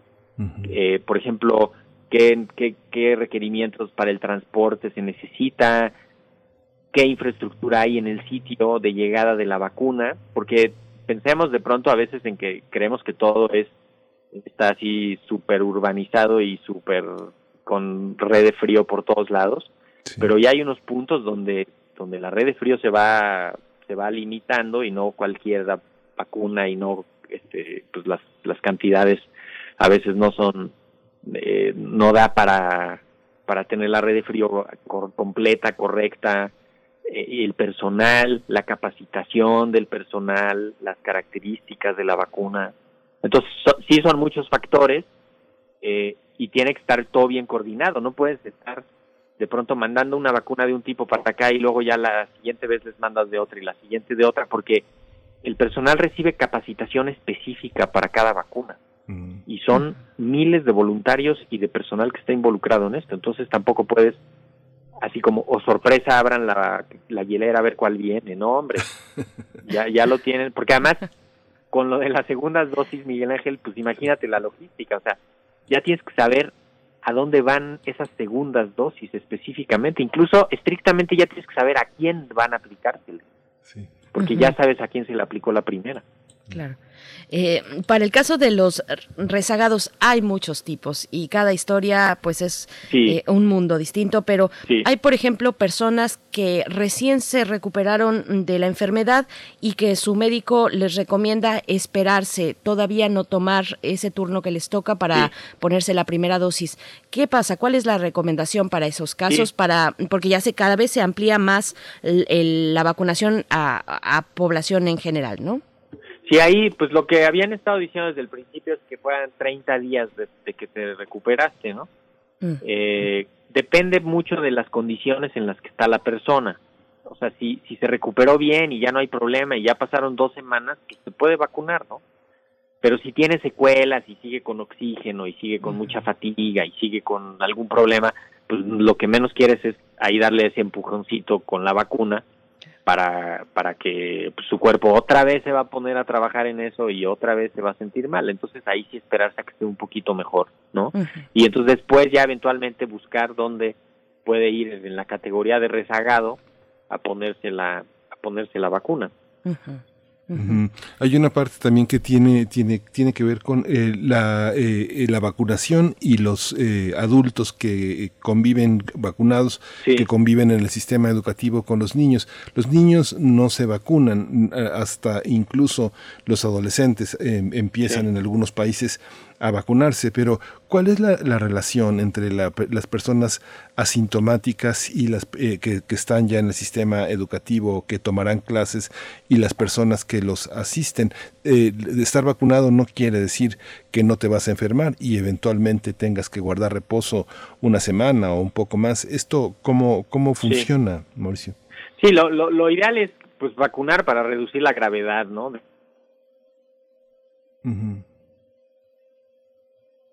Se nos corta el Se nos, se nos cortó, sí, se nos estaba cortando desde el principio, le dimos un poquito de chance a que, a que pudiera continuar, pero vamos, vamos a volver, estamos ya reenlazando al doctor Mauricio Rodríguez, con quien conversamos, y bueno, siempre es un gusto de verdad platicar con él. Tenemos varios comentarios, muchos comentarios de la audiencia, que en cuanto regrese Mauricio Rodríguez, vamos a empezar a desahogar porque nos hablan del tema de la coagulación, por ejemplo, de la coagulación cuando se padece de varices Doctor Mauricio Rodríguez, ¿ya estás por ahí?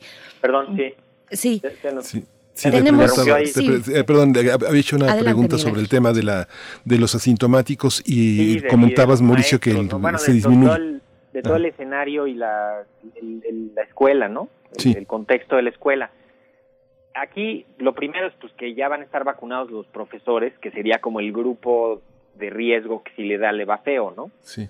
Y lo otro es que no hay que olvidar en que los infantes, todos los alumnos, regresarán eventualmente a las escuelas con medidas de cuidado y con, con protocolos y con precauciones, ¿no? Tampoco es y ya van a regresar así sin, sin ningún cuidado y entonces sí se generarían unos riesgos muy altos. Pero si además de que los de alto riesgo estén vacunados y se va a implementar protocolos de entrada, protocolos de trabajo adentro, protocolos de salida, este, vigilancia de la situación en las escuelas, pues entonces vamos a poder generar una situación relativamente segura para poder retomar estas actividades que ya vimos el problema gravísimo que es que no estén las escuelas funcionando, ¿no? O sea, en términos sociales eh, y económicos y en términos educativos el impacto es altísimo. Entonces, la primera medida es proteger a los a los profesores que serían como los más vulnerables y la segunda pues es tener este, acciones de control hacia adentro de la escuela para disminuir los riesgos. Mm, doctor Mauricio, bueno, varios comentarios de la audiencia. Uno tiene que ver con la coagulación. Si se ah. padece de varices, es recomendable eh, vacunarse por el caso de los trombos. Esa es una, pero voy dando otras cuestiones. Dice, eh, también nos pregunta Julieta García, si padezco de alergia o sulfas alimentarias, pescado y marisco, ¿qué debo hacer antes de vacunarme? Y también nos preguntan sobre, eh, ¿llegará, dice Rosario Durán, llegará a México el hongo negro que se descubrió en India en enfermos de COVID-19? Bueno, primero para empezar esas tres. Sí, bueno, lo de las alergias, primero, no importa, las alergias no, no son contraindicación, o sea, si, si, eres alérgico a la penicilina o a las sulfas o a los camarones o a los mariscos o lo que sea, sí te puedes vacunar y no hay problema. En todo caso, los 30 minutos de observación después de la aplicación serían útiles para identificar algún problema rápido y en ese momento darte algo y en ese momento evitar un problema, ¿no? Entonces, sí vacúnense, sobre todo porque si les da COVID les, les puede ir más grave, ¿no? Porque justamente su, su cuerpo, o sea, imagínate una persona alérgica a la penicilina o a los otros medicamentos, que le dé COVID, pues no puedes usar esos medicamentos y entonces va a ser más difícil este que, su tratamiento. Lo de los coágulos, eh, lo de los, las varices, no, tampoco es contraindicación, la, incluso ninguna enfermedad de la coagulación eh, es contraindicación, mm. se pueden poner las vacunas y quizá si tuvieran alguna inquietud, eh, verifiquen con la, con la persona que les lleva su tratamiento de si están usando algún anticoagulante específico, simplemente verifiquen con su hematólogo, con su médico internista o con quien están llevando el tratamiento para que van a ver que todo está tranquilo y que se puede usar la vacuna sin mayor problema y estar pendientes las siguientes dos semanas después de la vacunación para que en caso de que presenten algo diferente, anormal a lo, a lo habitual, inmediatamente vayan con el médico y le digan, oye, me vacuné hace dos semanas o menos y estoy teniendo esto y inmediatamente se hace algo y ya no pasa, no pasa nada, ¿no? La, el riesgo de que si tienes varices y te da COVID, el riesgo de ahí sí, de problemas de la coagulación es muchísimo más alto. De hecho, el mm. puro COVID tiene muchísimo más riesgo de, de trombos que, que la vacunación. los trombos por la vacunación son bajísimos. Es, es, es, más probable que te, que te caiga un rayo o que pase algo así. o que te atropellen. o sea, no es, sí, no, hombre, muchísimo más alto que te atropellen, ¿no? no, no es un riesgo eh, de considerar así este, como para preocuparse, no, simplemente es estar pendientes y pensar en el beneficio que se obtiene por la vacunación. Creo que eso eso es fundamental. La, la, última pregunta, a ver, perdón, se me... Sobre, era sobre los coágulos. Bueno, hay otra que tengo por acá eh, que dice, no va exactamente con tema de las mujeres embarazadas, pero tengo la inquietud porque, ¿por qué no dicen que no deben fumar las personas que han sido vacunadas? doctor. también hay ahí como, como un ruido entre que si pueden fumar y tomar y que si sí se puede o no se puede. El eh, fumar no no es bueno, ¿no? Este, obviamente si a mí me preguntan que si pueden fumar, pues no, no fumen, ¿no? Este, no, no es que les va a afectar en ese momento algo específico. Eh, de entrada fumar siempre afecta y tomar alcohol también siempre afecta, ¿no? Y afecta la respuesta inmune. Y si tomas alcohol en cantidades más o menos suficientes, podrías provocar alteraciones en el funcionamiento del cuerpo y la vacuna no va a funcionar correctamente. Por eso les decimos a la gente que se abstengan de, ingerir alcohol cuando menos pues, los primeros dos o tres días después de la vacunación para darle chance al cuerpo de que se concentre en la vacuna y de que no haya daño asociado al alcohol, que eso sí es una eso es una realidad. Entonces, eh, todas esas indicaciones específicas eh, hay que tomarlas pues cuando menos con con cierta con cierta reserva. El otro alguien me decía que la persona que la vacunó le dijo que no tomara alcohol 50 días después de la vacuna. Imagínate qué, qué, clase de confusión en la indicación hay, ¿no? Entonces yo le dije, no, cuando menos espérate tres días este y ya y de pronto si quieres brindar ese día porque ya te vacunaste bueno pues eso ya es distinto y no tomes mucho y nada más una pero pero todos esos ajustes hay que hay que irlos hay que irlos platicando. Sí, justamente esta, esta parte. El, eh, quien, no tiene, quien no tiene un hematólogo de cabecera, porque además las consultas con el hematólogo son particularmente caras, Mauricio, pero quien toma después de, de, los 40, 45 años algún tipo de eh, ácido acetil salitílico, del tipo como funciona el Protect, en el caso de la aspirina, que es un anticoagulante o algún otro anticoagulante analgésico, ¿es, es, es, ¿es peligroso? No, no, no, no, peligroso no, no va a ser. Lo, ideal sería que lo tomen bajo prescripción médica. Sí. Un internista, no, no, o, un buen médico general, ¿no? que, que te lo indique para que además de ver eso verifique otras cosas y eso, ¿no? La, la idea de tomárselo así nada más de protección sin tener todo el todo el contexto general, pues es, es una, o sea, es una acción aislada que puede no tener el impacto que se, que se quiere.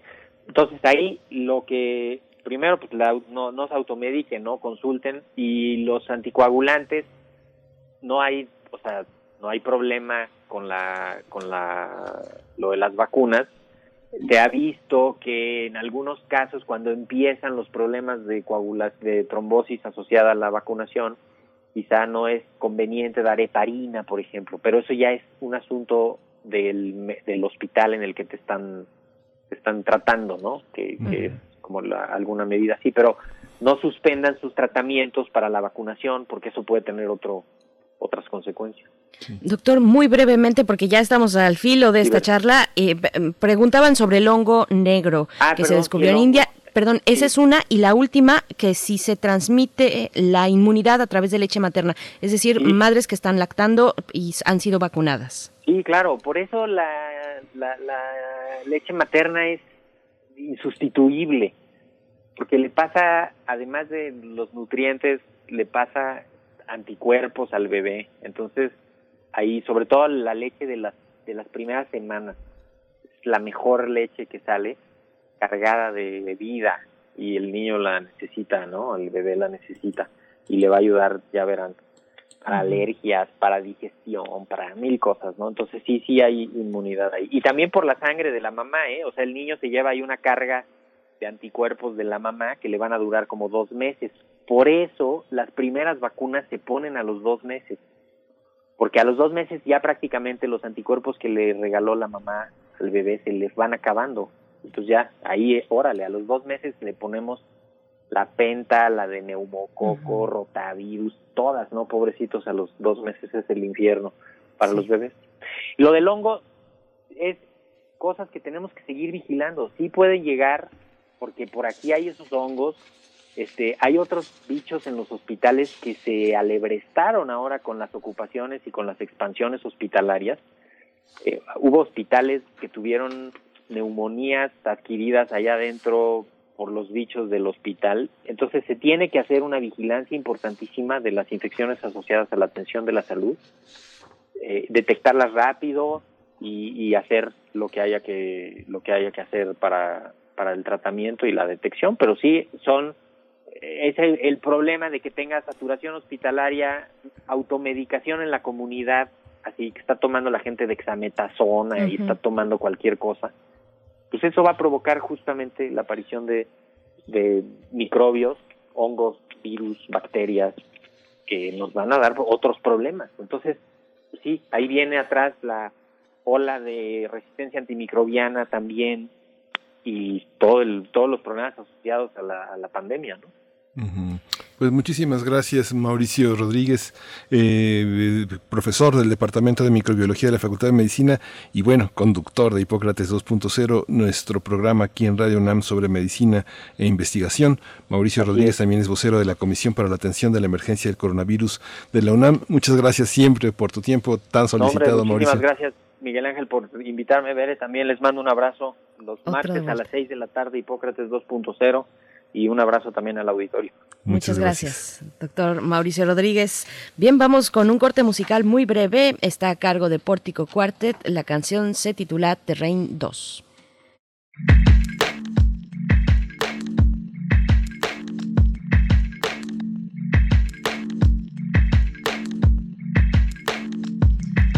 Soy una niña salvaje, inocente, libre y silvestre. Tengo todas las edades, mis abuelas viven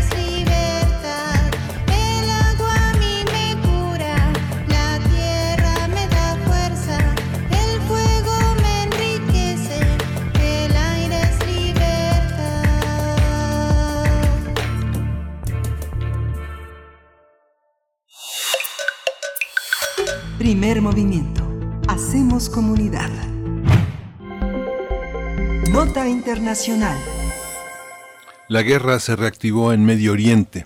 Este lunes los grupos Hamas y Yihad Islámica Palestina lanzaron cerca de 150 cohetes contra Israel. En respuesta, el gobierno de Benjamin Netanyahu lanzó un ataque contra la ciudad de Gaza, provocando el colapso de la Torre Hanadí, un edificio residencial de 13 pisos ubicado en la ciudad de Gaza. A este se suman los ataques efectuados con drones y helicópteros militares israelíes que sobrevolaron la franja de Gaza. En los primeros ataques ordenados por Israel han muerto cerca de 30 personas, incluidos 10 niños y dos líderes islamistas, mientras que 125 personas han resultado heridas. El martes volvieron a sonar las sirenas ante la llegada de al menos 130 cohetes en Tel Aviv y en el centro de Israel. Las tensiones entre ambos grupos han alcanzado su punto máximo de hostilidad.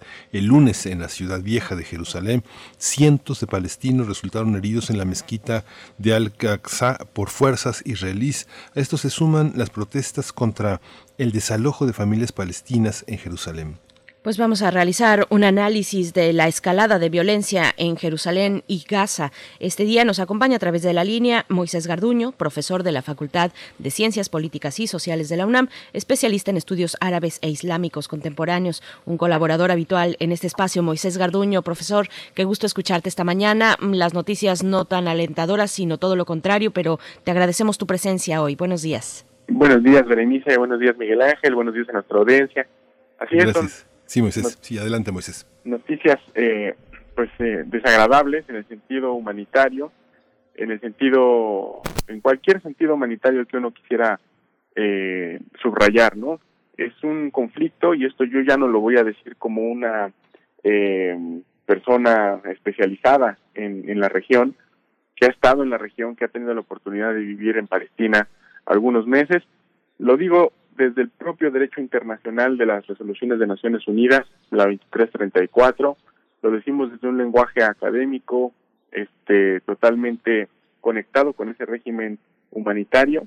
Se trata de un conflicto asimétrico donde hay dos partes, una que es un Estado en calidad de potencia ocupante, que es Israel, que desde 1967 ocupa de una manera militar, de una manera con un proceso de colonización gradual, ciertos territorios que hoy se conocen como los territorios palestinos ocupados y que está ocupando un pueblo que está en esta situación de eh, personas ocupadas que tienen derecho a ciertas eh, cosas de- de este régimen, tales como la protección, la seguridad, la no transferencia de colonos, la no construcción de asentamientos, entre una serie de cosas que se han venido violando desde 1967. Esa es básicamente la premisa más importante. ¿Y por qué comienzo con esto, eh, Berenice y Miguel Ángel? ¿Por qué? Generalmente la narrativa es que el conflicto es muy complejo, que el conflicto tiene muchas aristas, que el comple es decir, estamos ante una situación asimétrica de poder y una situación tan esencial con base en estas resoluciones, la 2334 del Consejo de Seguridad de Naciones Unidas, donde hay una potencia ocupante ocupando a un pueblo. Esto trae diferentes formas de violencia, particularmente en el terreno, en la ocupación, en el día a día de las personas ocupadas, lo cual ha llevado a desagradables escaladas de violencia como la más reciente que estamos experimentando a partir de Jerusalén. Con eso quisiéramos empezar para descomplejizar la narrativa que ve al conflicto como algo irresoluble y totalmente difícil de analizar. Cuando hay una tragedia que toca a la población civil, pues a veces está en un plano menor pensar en quién empezó el conflicto en este más reciente capítulo, pero cómo, cómo verlo, cómo empezar a, ver un desahogo de, de esta situación de las partes, cómo está eh, imbricado, pues como este nudo de lo que estamos viendo. Una de las consecuencias más eh, visibles de la política de ocupación israelí pues ha sido el de los desalojos de las casas de algunos barrios de territorios ocupados. El más reciente es el que estamos viendo desde los primeros días de mayo de este año en el barrio de Sheikh Jarrah en Jerusalén Oriental, que de acuerdo con mm, lo que se llama las fronteras del 67 debería ser la capital de un estado pa- palestino. En esta situación actual nos hemos encontrado con un escalamiento de violencia debido a una serie de protestas en contra del desalojo de 40 personas, de cerca de 70 personas de cuatro familias residentes en este barrio de Sheikh Raya, que al final pues resulta ser un barrio muy importante porque en él se hospedan los famosos palestinos del 48, que con el paso del tiempo pues fueron estos palestinos que se quedaron viviendo dentro de el territorio que se conoce como Israel y del territorio que Israel se fue anexando con el paso del tiempo. Y esta serie de protestas fueron eh, escalando a tal grado de que pues se llevaron a cabo durante el mes del Ramadán, se llevaron a cabo y se desplegaron en la famosa mezquita de Al-Aqsa, en esta explanada de las mezquitas donde está Al-Aqsa de un lado y el domo de la roca dorado del otro. Y esta eh, estas protestas pues fueron eh, como cada vez que hay este tipo de protestas pues arremetidas por las fuerzas de seguridad israelí que fueron prácticamente a reprimir a las protestas y a encender los ánimos, ¿no? Esto es básicamente lo que dio origen al problema eh, más actual, pero hay un elemento que nosotros tenemos que considerar, que es que en esta ocasión es el movimiento de resistencia islámica Hamas, con sede en Gaza, que eh, envía una serie de cohetería a territorios de Jerusalén occidental, que está del otro lado de la ciudad, para tratar de apoyar estas protestas, dando referéndum a eh, Israel en una cosa totalmente sui generis, para dejar de reprimir a las personas que estaban dándose presencia en el complejo de Al-Aqsa. Es, en esta ocasión, generalmente es Israel el que comienza los ataques militares. En esta ocasión es Hamas quien empezó con estos eh, lanzamientos de cohetería y a partir de ese lanzamiento, pues, obviamente hay una respuesta por parte del Estado de Israel, una respuesta desproporcionada con 80 aviones de guerra, con una política eh, planeada de eh, incursión terrestre que se anunció el día de ayer y esto pues obviamente ha dejado ya las primeras víctimas el, derribo, por ejemplo, de ya tres complejos civiles importantes. Uno de ellos es el de la prensa, desde donde la prensa internacional pues había estado eh, publicando y ha estado también transmitiendo desde hace varios años y con lo cual pues bueno se, se llega nuevamente a una escalada de violencia. Este es más o menos el contexto que nosotros podemos contar. Sí, esta cuestión también de enorme revancha que me da la impresión, eh, Moisés, por, por, la consulta de la prensa, de las prensas locales, es que también el, el coronavirus ha sido una manera de eh, distanciarse en las barreras que se han puesto para los israelíes y para los palestinos. Parece que agudiza aún más la sensación de extranjería, de, lejanía, de hostilidad eh, en este en este contexto. ¿Tú lo, ¿Tú lo apreciarías también de esta manera? Sí, de hecho, eh, una de las principales críticas que se ha eh, argumentado ya en el gobierno eh, israelí es que se encuentra en la fase más baja políticamente hablando debido a los problemas internos que hay en el sistema político israelí que después de cuatro elecciones no ha podido formar un gobierno, ¿no? Y hablo de cuatro elecciones donde Netanyahu se ha querido reelegir una vez más, con lo cual ni con haber vacunado a toda la población israelí con mucha con mucho ojo, ¿no? La vacunación de Israel, que fue el primer país que pudo vacunar un porcentaje mayor de su población, se hizo a partir de eso que voy a decir, que es desestimar toda la vacunación para la población palestina y muchas veces obstaculizar el envío de algunas vacunas provenientes de algunos países árabes para los propios palestinos, con lo cual se visibiliza una vez, una vez más lo que el reporte de abril del 2021 argumentó de Human Rights Watch a propósito de Israel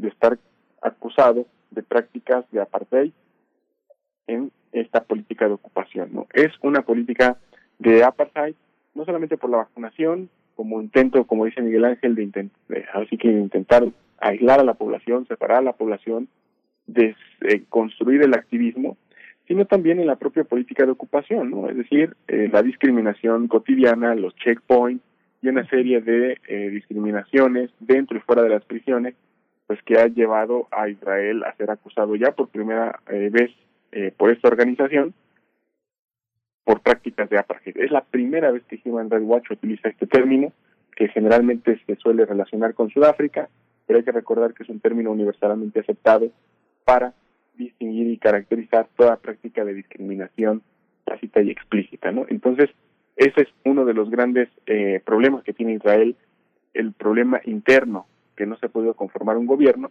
y se presume por parte de algunos periódicos árabes, de algunos opinólogos, de algunos eh, académicos, que es muy probable que Benjamín Netanyahu haya intentado avispar y provocar a los palestinos en este complejo de Al-Aqsa, tal como en otras veces en la historia se ha hecho durante la segunda intifada, por ejemplo en el año 2000, para tratar de eh, eh, avispar a la calle árabe y evitar que la oposición política a Netanyahu pudiera formar un gobierno que él no pudo fraguar con los partidos árabes de izquierda y con algunos sectores también eh, de la extrema derecha y esto pudo haberse salido de control al momento de ver todo un levantamiento de estos árabes del 48 de Jerusalén y los misiles de Hamas. ¿no? Es algo que se está también comentando en la esfera pública árabe y es interesante de, ver porque si es que fue así, todo puede ser contraproducente para Netanyahu y ahora sí va a tener que enfrentar los cargos de corrupción por los cuales se le ha acusado durante su eh, premiatura. Profesor Moisés Garduño, no sé si sea, bueno, esta es, una duda muy particular porque eh, he visto en algunos videos que ha compartido la gente eh, sobre esta, este capítulo, eh, algunos destacan con, con mujeres protestando o mujeres que han sido detenidas. ¿Hay, hay ese componente de género en la protesta?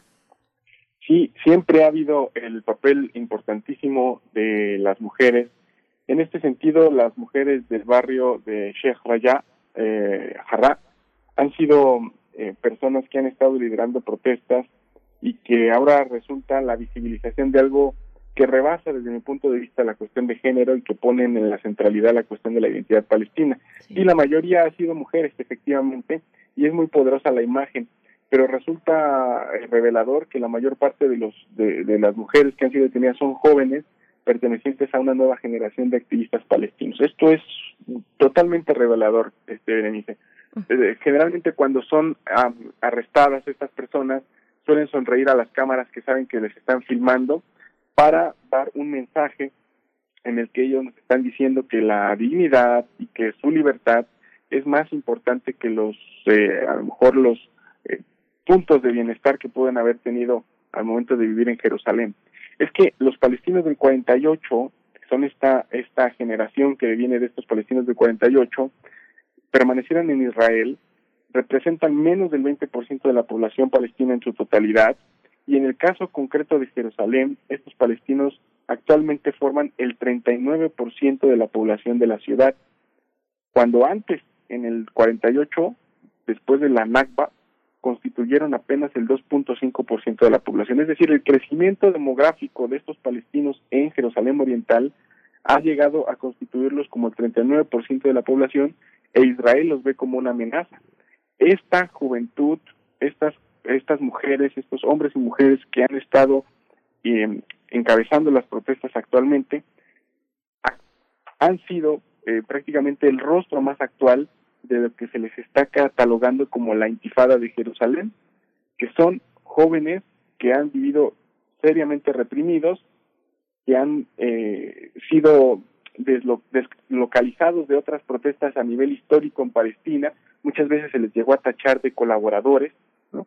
Y ahora, con esta salida a la, a la esfera pública, a los medios, a las redes, eh, se consideran que son jóvenes intrépidos, que ahora articulan todo esto que nosotros habíamos sido testigos de ser um, criticado como la división intrapalestina, ahora ellos articulan a Hamas, a la ANP, critican a Mahmoud Abbas, critican la colaboración que pudo haber llegado a haber entre Hamas e Israel en algún momento, y ahora se consideran como un nodo, como un puente que está haciendo posible esta nueva eh, intifada, como le están llamando, con lo cual pues llegan a tener una presencia que estoy seguro que eh, llegó para quedarse, ¿no? Entonces esa es la importancia de ver estos jóvenes.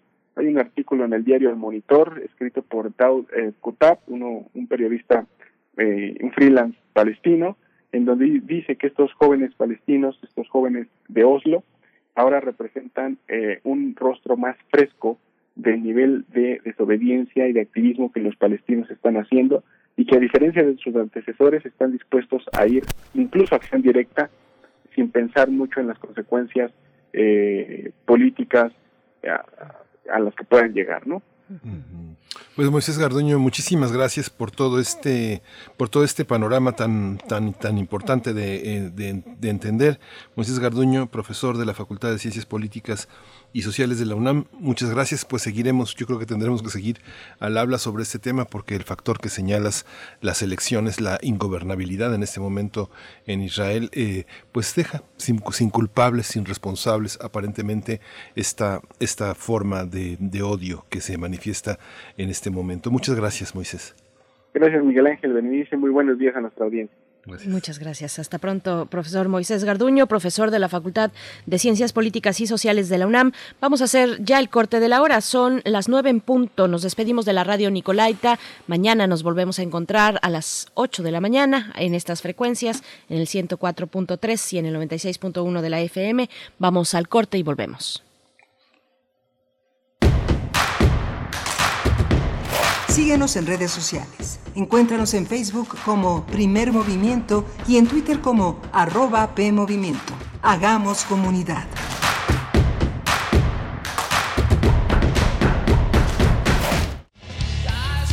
Calme Cali, Mimagoshko, Makta Shuduk, Tetzaduk, FM, Yatpusheb, Pushkoxpe, Radio Nam. Calme Cali. Quinta temporada. Todos los jueves a las 10 horas por el 96.1 de FM. Retransmisión, domingos 15.30 horas. Radio UNAM. Experiencia sonora. Pásale. Dígame, ¿es usted seguidor de la 4T? Soy comerciante. Mi negocio quebró y necesito apoyo para trabajar. ¿Trabajar? Por eso no le podemos ayudar aquí, señor. Siguiente. Que no te hagan güey. Con el programa económico Fénix CDMX promoveremos la reactivación económica de la Ciudad de México, apoyando empresas que hayan conservado y aumenten puestos de trabajo, que promuevan la incorporación de jóvenes y se certifiquen en igualdad salarial. Cambiemos. La Ciudad de México te necesita. Vota PAN. El PRIAN dice que quiere ponerle un alto a Morena, pero lo que en realidad quiere es ponerle un alto a la austeridad, a los apoyos sociales y a la lucha contra la corrupción. Cuando ellos se alternaron el poder, paralizaron a México y ahora buscan frenar la transformación para recuperar sus privilegios. Pero el pueblo ya decidió. Estamos listos para defender la cuarta transformación. Vamos a defender la esperanza. Vota por las y los diputados federales de Morena, la esperanza de México. El próximo 6 de junio, las y los mexiquenses saldremos a votar. Para ello, tendremos medidas sanitarias. Usar cubrebocas es obligatorio. Si puedes, también lleva careta. Respeta un espacio de metro y medio entre cada persona.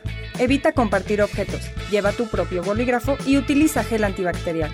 Podrán permanecer dos personas electoras a la vez en la casilla. Salgamos a votar. Hashtag voto seguro. Ya sabes qué hacer. IEM, Instituto Electoral del Estado de México. Entra en los archivos sonoros olvidados, extraños, ocultos o poco conocidos que reviven a través de Gabinete de Curiosidades, un espacio de sombras sónicas del tiempo, con Frida Rebontulet y sus almas hertzianas. Todos los domingos a las 14.30 horas, Radio UNAM, Experiencia Sonora. El 6 de junio, las voces y el voto de todas y todos cuentan. El INE aplicará protocolos para que ninguna persona sea discriminada y nada impida el voto libre de cada mexicana y cada mexicano. Conócelos en igualdad.ine.mx. En la urna, todas y todos los ciudadanos somos iguales. Contamos todas, contamos todos. INE.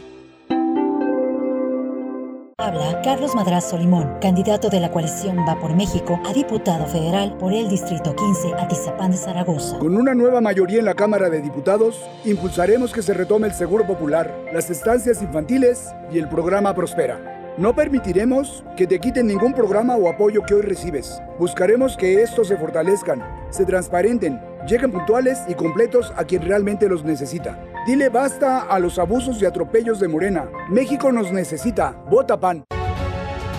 Hoy las y los mexicanos tienen dos opciones. El partido en el gobierno que prometía esperanza, crecimiento y estabilidad, pero solo miente.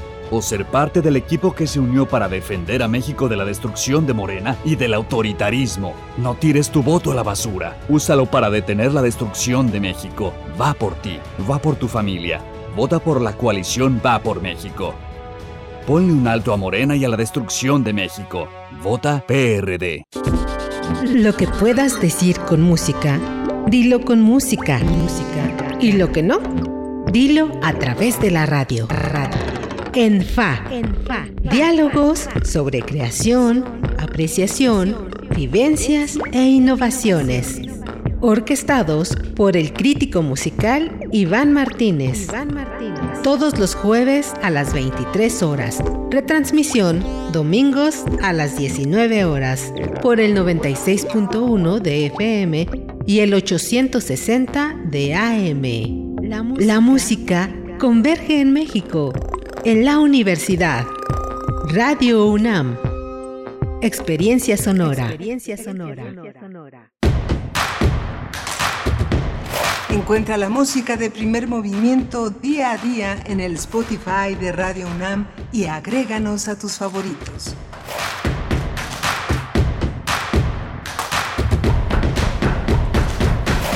Hoy es jueves 13 de mayo de 2021 y son las 9 con 6 minutos de la mañana, la hora del centro del país, la hora de la capital, desde donde transmitimos a través del el 96.1 de la frecuencia modulada y también en amplitud modulada en el 860. En, en el 860 les mandamos un saludo a los que por ahí pues hacen el favor de escucharnos, de prestarnos su atención, sus oídos eh, cada mañana en este que es el espacio matutino de Radio UNAM, primer movimiento y estamos llegando a nuestra tercera hora de transmisión donde tendremos la mesa del día, nuestra sección de derechos humanos y por supuesto la poesía necesaria. Saludo a todo el equipo. Allá en cabina se encuentra Frida Saldívar en la producción ejecutiva y también Arturo González en los controles técnicos. Miguel Ángel Quemain en la conducción. Miguel Ángel, ¿cómo estás? Hola, Berenice. Muy interesante todo el menú que hemos tenido el día de hoy, toda la, la conversación con Mauricio Rodríguez que nos pone en alerta para tener información sobre las vacunas que están eh, a la disposición. No tenemos mucho que escoger, tenemos que escoger lo que, bueno, tenemos que ir a donde hay lo que hay, ¿no? Es una parte, solo tenemos que estar informados sobre las condiciones eh, de salud que tenemos, eh, los sectores sociales en los que nos desarrollamos profesionalmente, tener el cuidado, no bajar la guardia. Hay que recordar que, bueno, estamos en medio de una coyuntura política muy importante, es importante participar participar con el debido cuidado en las urnas, no desanimarse, no escuchar eh, llamados de, eh, de, abstención, de alejarse de las urnas para evitar la infección. Estamos eh, en una situación muy amplia de protección, el sector educativo va a ser vacunado, así que este semáforo que yo le llamo semáforo electoral vale la pena seguirlo compartirlo y entenderlo como una, una, un ensayo, una forma de participación que nos pone a prueba a todos, no solo al gobierno, parte del gobierno somos nosotros, los que gobernamos, los que mandamos y los que tenemos una manera de, de conducir nuestras necesidades eh, bajo la escucha obligada, responsable del gobierno que tenemos en cada estado de la, del país en el que vivimos, Berenice. Por supuesto, bueno, hay que eh, tomar esto en consideración a la hora de ir a votar, de votar, eh, de, de, hacer cualquier actividad, pero bueno, la votación el día de la jornada convoca y congrega a una cantidad importante de personas. Hay que hacerlo eh, con cordialidad y con sana distancia. Hay que prepararnos, hay que buscar también lo que vamos a elegir, hacer efectivo ese voto, informarnos. Ayer ah, platicábamos acerca de la plataforma de la Facultad uh -huh. de Ciencias Políticas y Sociales, Voto Informado. Pues es una, un excelente recurso para entrar y conocer el perfil de las y los candidatos. No están todos, pero están eh, hay una buena cantidad de ellos, dado que es un ejercicio al que se le invita a los candidatos y candidatas a realizar. No todos necesariamente eh, han podido atender esa solicitud, algunos no lo han tomado con, con, mayor relevancia, pero bueno, muchos sí están ahí, así es que bueno, es una fuente de información eh, sin sesgos porque solamente se presenta pues lo que los candidatos quieren poner como mensaje, así es que bueno, ahí está hecha la invitación para acercarse a voto informado. Vamos a tener eh, por delante, como ya comentamos, bueno, hay varios comentarios en redes sociales sobre, por supuesto, lo que está ocurriendo, los enfrentamientos entre palestinos e israelíes.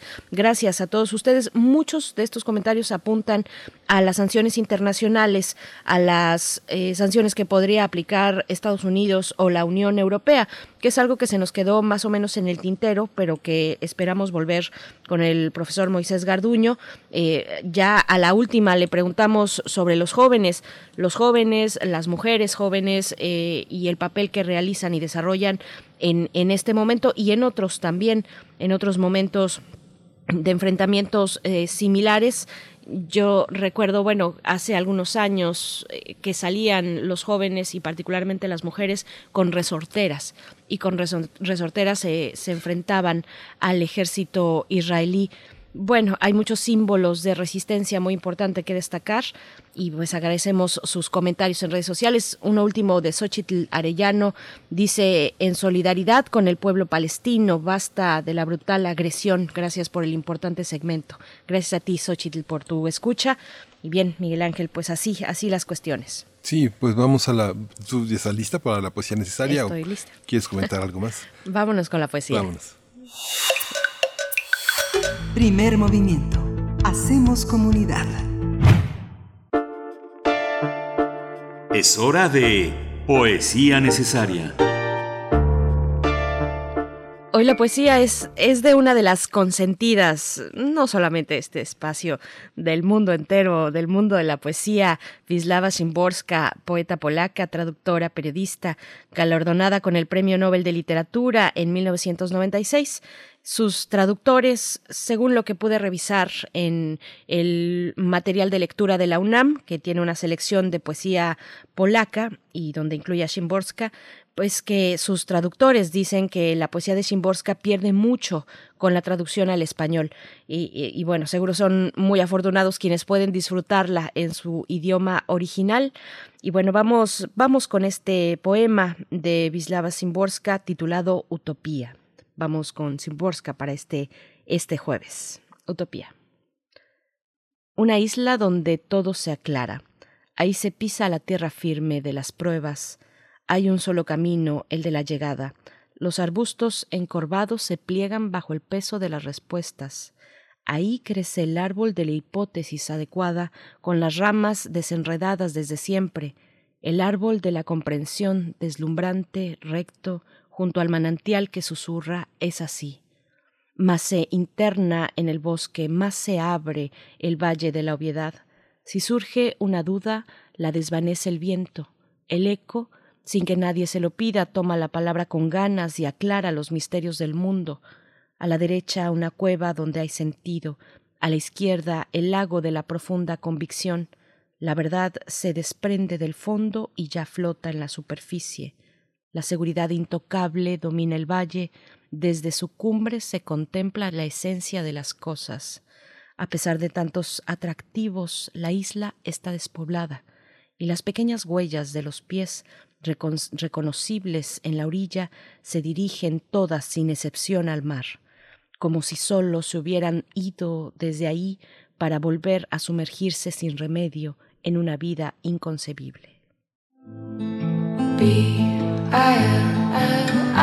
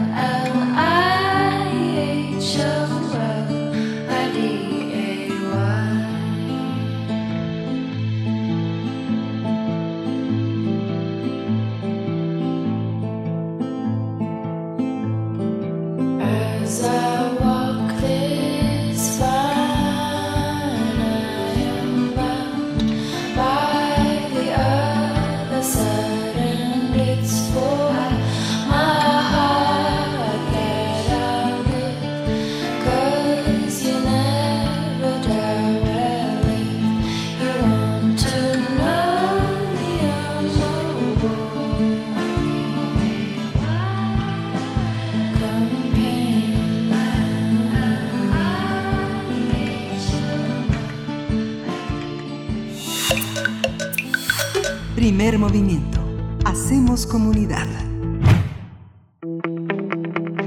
La mesa del día. Doctor Alberto Betancourt, qué gusto coincidir una vez más en los jueves, en los mundos posibles y vaya que hay un camino que se ha trazado en el mar donde pues hay al final y durante todo el recorrido en cada milla pues hay un planteamiento fuerte de resistencia y un camino hacia los mundos posibles Eh, una montaña en alta mar. Los zapatistas zarpan rumbo a Europa. Y bueno es el tema para abordar esta mañana. Alberto Betancourt bienvenido. Berenice, Miguel Ángel, eh, queridos amigos de Primer Movimiento, muy buenos días. Buenos días, Alberto. buenos días La verdad es que pienso que hay muchos momentos en la vida, pero algunos en particular en los que necesitamos muchísimo de la poesía, de esta atmósfera como la que has dejado vibrando, Berenice, y también necesitamos de una especie de poética política, ¿no? De actos de resistencia simbólica que tienen una eh, enorme importancia política y en este caso efectivamente pues quisiéramos hablar de esa montaña que va abriendo eh, surco en el mar, esta montaña en alta mar que conduce a, a una delegación zapatista a Europa y hablar en contrapunto de la importancia que tiene advertir el enorme daño que provocará el proyecto del tren Maya.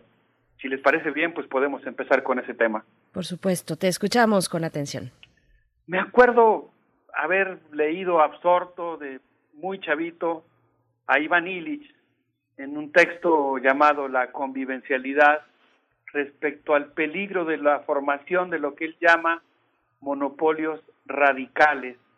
Es decir, el hecho de que la sociedad industrial genera la ilusión, digamos, o genera la, la falsa perspectiva de que solamente existe una manera de resolver una necesidad, que si queremos transportarnos tenemos que hacerlo en coche, que si queremos comer tenemos que hacerlo en base a ciertos productos o calentando nuestros alimentos con una cierta tecnología.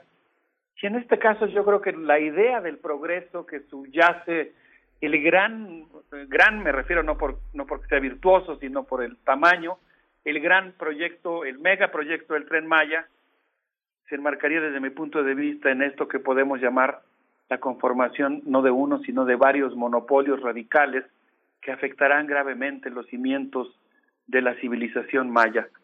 El día 3 de mayo, el día de la Santa Cruz, una fecha enormemente importante desde el punto de vista agrícola, económico, ritual, espiritual en nuestro país, el día que comienza la siembra, el presidente Andrés Manuel López Obrador, presidente que en algunos casos es representante de las causas populares, por ejemplo, cuando combate el outsourcing o cuando defiende a las empresas públicas respecto a los contratos leoninos con las transnacionales o cuando revierte algunos de los daños causados por las reformas estructurales aprobadas durante los sexenios de Enrique Peña Nieto, en este caso, desde mi punto de vista, eh, representó los intereses empresariales en una jornada de trabajo para supervisar las obras del tren Maya. En este día, el 3 de mayo, el presidente pidió perdón al pueblo maya, pero lo hizo acompañado de los políticos, los empresarios e incluso diría yo de los militares que impulsan un megaproyecto que pues en términos reales desde mi punto de vista implicará despojo, desterritorialización y militarización de la península de Yucatán. Yo creo que el perdón funciona, ha funcionado en otras sociedades cuando va acompañado de actos de profunda reflexividad colectiva, cuando va acompañado de actos de, pues digamos, rectificación de conductas. Y en este caso pienso que la manera en la que se pidió el perdón al pueblo maya era realmente contradictoria y ambigua. En Felipe Carrillo Puerto, en Chan Santa Cruz, el presidente citó la guerra de castas y la gestión de Porfirio Díaz, quien en uno de sus informes presidenciales habló de la zona de Quintana Roo, el territorio de Quintana Roo, como un terreno recuperado a los indios que se lo habían apropiado y que ahora, y el presidente Andrés Manuel citó a Porfirio Díaz, dijo, Porfirio Díaz, esa espaciosa zona del suelo mexicano, conquistada palmo a palmo a las tribus rebeldes que de ella se han adueñado, será entregada a la benéfica influencia de los capitales. Es un poco paradójico porque el presidente Andrés Manuel citó este fragmento del discurso del presidente Porfirio Díaz aparentemente alejándose de él, pero en realidad yo creo que el discurso del presidente Andrés Manuel López Obrador fue contradictorio, pues esa mañana, unas horas antes de la ceremonia de perdón, estuvo con Carlos Joaquín González, el camaleónico gobernador de Quintana Roo, un político que ha estado en el PRI, posteriormente en el PAN, en el PRD, ahora tiene una buena relación con la presidencia y con las fuerzas de Morena, y es uno de los gobernadores que impulsó en la administración anterior, en la administración federal anterior, el acuerdo para la sustentabilidad de la península de Yucatán. Silvia Ribeiro, destacada investigadora, conocida de muchos de quienes nos hacen el honor de escucharnos, recuerda en un artículo llamado El sueño de la razón, publicado en la revista Desinformémonos, que en junio de 2018 el Consejo Regional Indígena Maya de Bacalar, la Asamblea de Defensores del Territorio Maya Much Chimbal, el colectivo de semillas nativas Much Canán Jinaj, la organización EDUCE y el abogado Raimundo Espinosa de la Asamblea Nacional de Afectados Ambientales lograron que un juzgado sentenciara la insubstancialidad del acuerdo para la sustentabilidad de la península de Yucatán, un modelo de negocios elaborado por empresarios, entre empresarios y con el gobierno sin una participación sustancial de los pueblos originarios que nunca fueron consultados y respecto a un, modelo que no existía información alguna. Desafortunadamente, ese gran triunfo es muy importante, eh, pero lo que es desafortunado es el hecho de que ese modelo de negocios ha resucitado con el megaproyecto del tren Maya. Digamos que provisionalmente ese acuerdo para la sustentabilidad de la península de Yucatán, pues promovía el capitalismo verde y afortunadamente encalló ante la resistencia de algunas organizaciones que se opusieron a esa simulación, pero posteriormente el proyecto fue resucitado por el megaproyecto del tren Maya que prolongará actividades como la extracción minera, las granjas porcícolas a gran escala, los monocultivos, algo que es muy importante que analicemos a profundidad, la venta de bonos de carbono para que las eh, áreas naturales protegidas y los bosques de el sudeste mexicano, pero de todo el país entren al proyecto RED, que es un proyecto muy contradictorio en el que los países más contaminantes se arrogan la gestión de las áreas naturales protegidas, supervisan cómo se lleva a cabo la conservación y financian algunas actividades de conservación, un modelo de imperialismo verde muy impresionante. Este proyecto del, mega, del megaproyecto del Tren Maya también está promoviendo parques eólicos y fotovoltaicos y pues de alguna manera yo creo que acelerará la certificación ejidal para vender tierras colectivas, así como la renta y la venta de bosques para incorporarlos, como ya mencionamos, al proyecto RED. De tal manera que es muy importante que nosotros pues eh, observemos lo que pasó ese día 3 de mayo.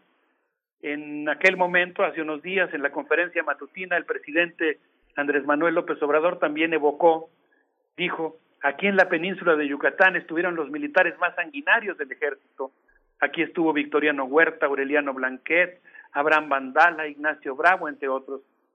Téngase en cuenta que los más famosos soldados de la dictadura porfirista hicieron la mayor parte de su carrera militar reprimiendo movimientos políticos opositores, sofocando rebeliones campesinas y combatiendo indígenas.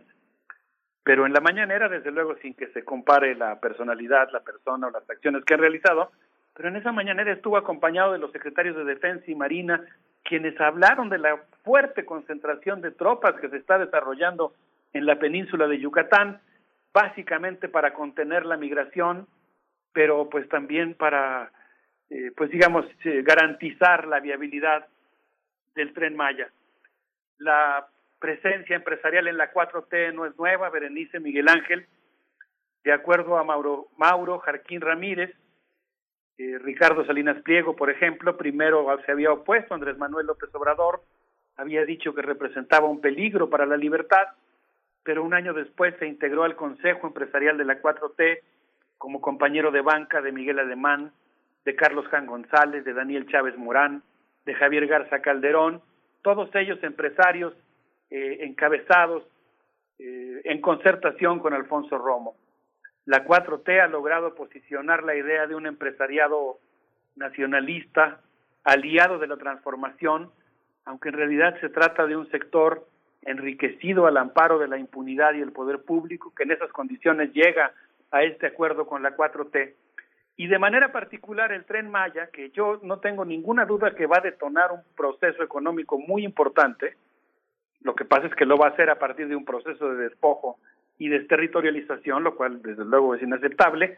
Creo que este proyecto detonará un proceso de especulación inmobiliaria, aumentará notablemente en muchas, en muchas, eh, por muchas veces la presencia turística, incrementará la presión sobre los ecosistemas y requerirá de la construcción de infraestructura que va a provocar daños irreversibles.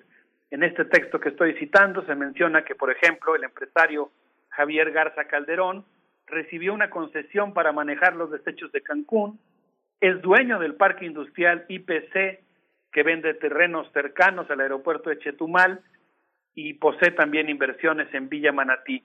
Otro de los empresarios cercano al proyecto del Tren Maya, Daniel Chávez Morán, del Grupo Vidantala, tiene inversiones en Playa del Carmen, en los hoteles de Gran Mayan, en Di Mayan Palace, y Carlos Han tiene inversiones en Cancún, en Secret Mayan Mujeres y en los terrenos vendidos al gobierno de Yucatán por la construcción del Gran Museo del Mundo Maya. De tal manera que lo que estamos viendo pues es un gran operativo de refuncionalización del territorio mexicano que va a cambiar la faz de nuestro país, pero que lamentablemente pues implicará básicamente la transferencia de las tierras, del uso de las mismas y de muchas prácticas eh, y de muchas ganancias también de manos de los campesinos, las comunidades indígenas que habitan en la península, a manos de las grandes transnacionales que pues impulsarán estos 16 polos de desarrollo que acompañarán cada una de las estaciones del tren Maya. Berenice Miguel Ángel.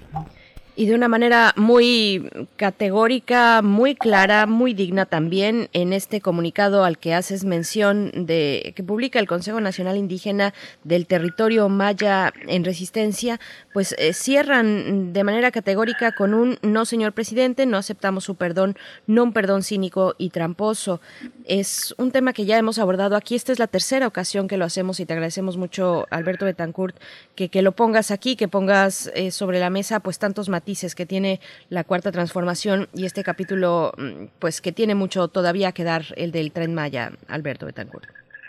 Así es, muchas gracias, Berenice. Sí, creo que es un tema que tenemos que mantener presente en la mesa de discusión. Yo quisiera quizá recordar nada más o enfatizar el hecho de que es posible obtener victorias, incluso yo diría victorias tal vez parciales, pero importantes. Por ejemplo, hace un año el juzgado de distrito con sede en Campeche eh, paró el proceso de desalojo forzoso denunciado por el colectivo Tres Barrios, que comprende Santa Lucía, La Ermita y Camino Real, eh, un proceso de desalojo que fue emprendido por esta empresa que yo equipararía con las compañías deslindadoras de la época del porfiriato, que se llama Fonatur, que de manera casi inexplicable ha sido acompañado por ONU Habitat y que pretendía llevar a cabo este desahucio para construir el tren Maya. El amparo fue concedido por un juzgado contra el proceso de, de relocalización consensuada. Imagínense ustedes, pongámosle comillas a eso de relocalización consensuada, y quienes lo promovieron dijeron, no queremos que nos pidan perdón, queremos que respeten nuestros derechos y nuestra autonomía. La campaña Uyet Leki Kustal rechazó la petición de perdón del presidente Andrés Manuel López Obrador, como muy bien citabas, eh, Berenice, y dijo pues que la rechazaba porque megaproyectos como el Tren Maya perpetúan la imposición del progreso colonial a los pueblos mayas y este mal denominado Tren Maya se entregó a los militares, simboliza el progreso neoliberal que concentrará la riqueza en unas cuantas manos, convertirá en proletarios a los indios, los despojará de sus tierras, destruirá sus formas de vida y descalificará a los pueblos originarios opuestos, dice el comunicado, a los proyectos de muerte de la 4T. ¿De qué sirve pedir perdón si quien lo pide se alió con los grandes poderes económicos y los militares para continuar la devastación de la selva, la contaminación de las aguas, la destrucción de las abejas, los monocultivos, las granjas porcícolas, etcétera, etcétera? Pues yo creo que es un tema eh, sobre el que tenemos que mantener los reflectores y pienso que es muy importante que nosotros eh, exaltemos también la importancia que pueden tener las, las pequeñas y las grandes batallas, eh, mostrando que sí existe un camino y que se pueden construir alternativas. Así es, y bueno, vamos ya en este punto de la charla a hacer una breve pausa, una recomendación, una propuesta musical que nos compartes esta mañana. Sí, como los eh, zapatistas se hicieron a la mar en este barco llamado La Montaña, van camino a España, donde se encontrarán con un Madrid que lamentablemente ahora eh, electoralmente fue pues tomado por fuerzas de derecha, pero como tiene un enorme valor este camino inverso, yo propongo que escuchemos a CGT y Fermín Muguruza con esto que se llama Los ritmos del espejo. A ver qué te parece, Miguel Ángel, a ver qué te parece, Berenice, queridos amigos del auditorio. Fermín Muguruza, cómo no, vamos a escuchar.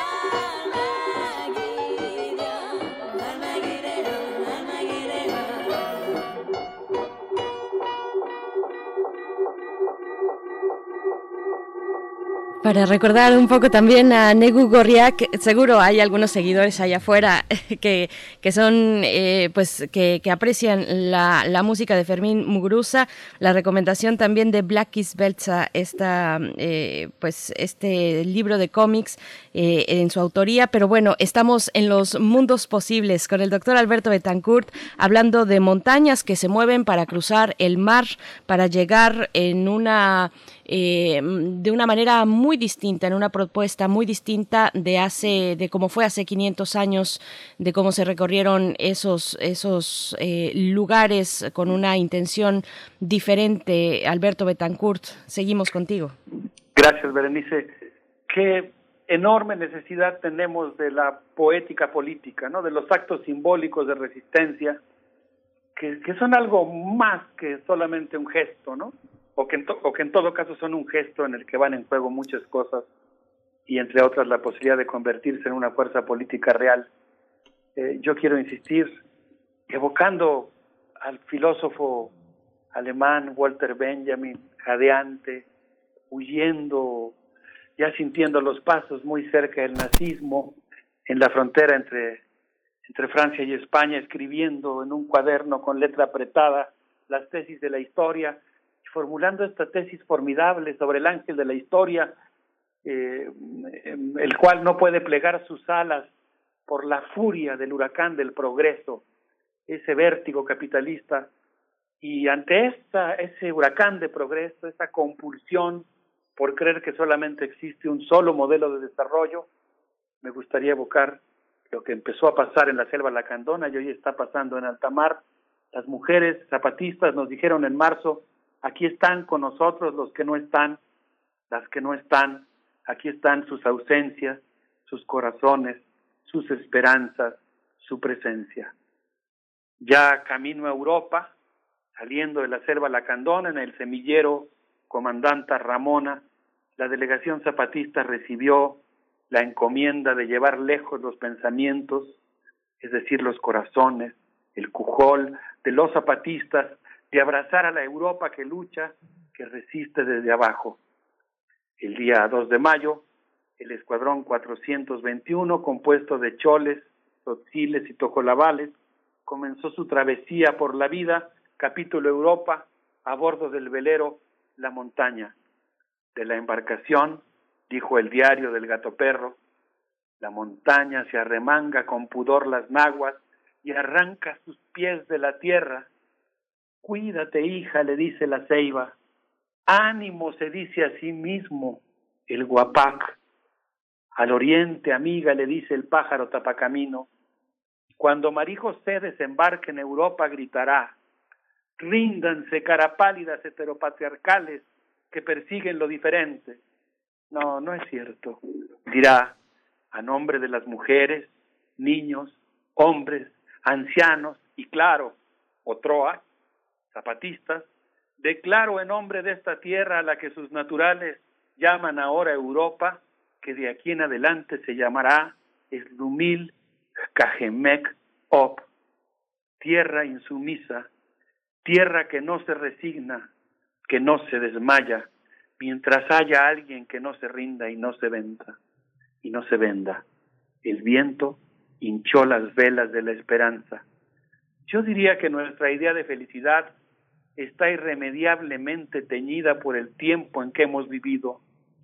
El progreso, la vorágine capitalista y su ritmo de destrucción-creación nos parece el único futuro posible e incluso el único deseable, pese a su violencia con la naturaleza y con el ser humano, pero en buena medida esto que llamamos progreso no es otra cosa que una compulsión. No sé qué opinen, queridos amigos de primer movimiento, pero yo pienso que nosotros necesitamos hacer un trabajo de decolonización del deseo, de decolonización de eso que anhela nuestro corazón y que se convierte en algo que se plasma en el paisaje. Sí, lo que sucede, sí es eh, muy importante visibilizar. Insisto, siempre, siempre te cito, Alberto, porque sí hay una necesidad de pensar desde esos territorios. Lo que sucede es que finalmente el tema eh, neoliberal, el del tema del capitalismo, de los grandes negocios, de este negocio que está trazado en redes internacionales, eh, hace muy difícil pensar que eh, parte de esta propuesta tiene que ver con aislarse, es, es, es, un aislarse de ese mundo que circula y al que estamos totalmente atrapados, ¿no? Hay varias venas que alimentan el corazón de la nación y que si se veta alguna, pues eh, el corazón se paraliza o se paraliza en varias partes del cuerpo, ¿no? Uno, un ejemplo tal vez eh, eh, distinto, pero en su, en, su esencia, pero que tiene que ver mucho con esta forma amenazante son los bloqueos económicos, ¿no? que el, el, desacuerdo radical bloquea Venezuela, bloquea Cuba, ha restringido los acuerdos comerciales con la Europa del Este, con la Europa, la Mitteleuropa, que todavía está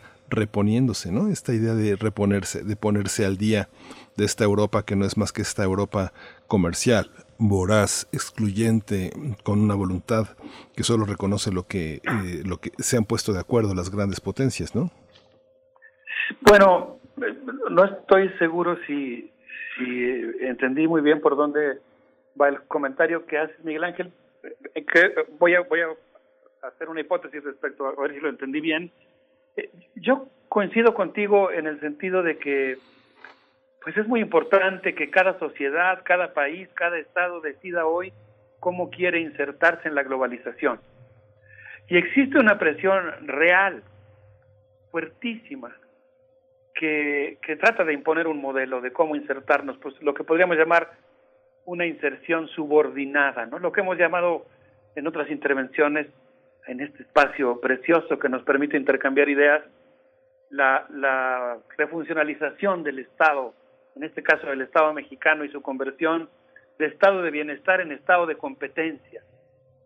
Eh, un estado que, que, se convierte en un promotor de la reproducción del capital.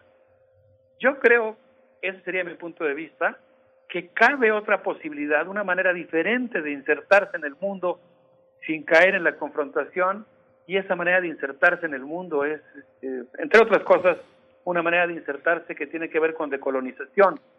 Yo, yo creo que efectivamente no se trata de aislarse, se trata de integrarse, pero hay que decidir cómo se integra uno a ese mundo. Y creo que una de las maneras en que uno podría integrarse es, digamos, dejando que lo que lleve la pauta, que la racionalidad económica que se imponga sea la racionalidad que viene desde abajo, que no está opuesta con los mercados, que no está opuesta con, con el comercio, con, que no está opuesta a, a la convivencia, pero que, digamos, privilegia la vida, la naturaleza, lo que el mundo que tiene corazón, en lugar de la ganancia, la fetichización y la conversión del mundo en cosa. Yo, yo creo que ese trabajo, digamos, ese trabajo incluso en la discusión teórica, académica, política, de si existe la posibilidad de construir un mundo diferente es muy importante y yo en lo personal eh, pienso que sí es posible y creo que esta locura de lanzarse con aire bucanero a recorrer el mar y tratar de llegar a encontrarse con la Europa de abajo se inscribe en ese en ese ámbito, pero tienes toda la razón, Miguel Ángel, la presión es extraordinariamente fuerte.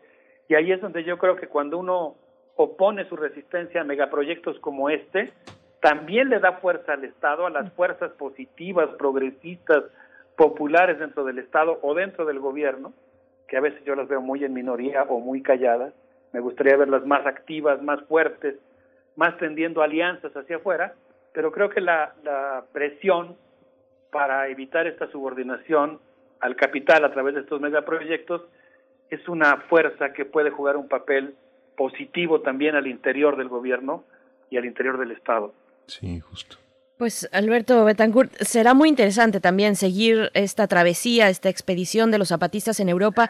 Recuerdo y recordábamos también hace unos días, Miguel Ángel Quemain lo hacía, eh, la serie de lazos y de conexiones que tú nos mostrabas, eh, lazos y conexiones con organizaciones de abajo y a la izquierda que se encuentran en Europa, algunas, muchas de ellas, bueno, eh, de todos los países, pero particularmente de Francia y de Grecia, muchas en Grecia, y bueno, estos enlaces de la comunidad zapatista con, que, podremos ver, que podremos ver en esta expedición, en este recorrido por Europa. Eh, será muy interesante revisarlo contigo también, Alberto Betancourt.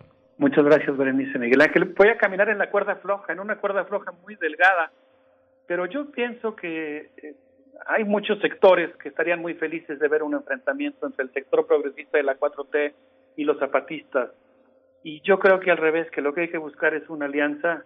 No, no estoy siendo ingenuo, no estoy negando toda una polarización y una discusión real que hay que dar, pero ojalá que entre todos los que aspiramos a una a un proyecto que ponga al centro la vida, eh, podamos tejer alianzas finas que nos permitan coincidir y empujar eh, lo posible. Eh, no sé, alguien me dijo que cuando los zapatistas zarparon en este barco llamado La Montaña, alguien había musitado diciendo que escuchaba la música de Roy Brown y los aires bucaneros y yo les propongo despedirnos con esa música bucanera de esta sesión de este jueves. Vamos a escuchar, te agradecemos y en 15, en ocho días nos encontramos el próximo jueves. Si tenemos la suerte de estar aquí, nos volvemos a encontrar. Alberto Betancourt, muchas gracias. Esperemos que sí. Un abrazo. Con Gracias, Vamos con música. Roy Brown.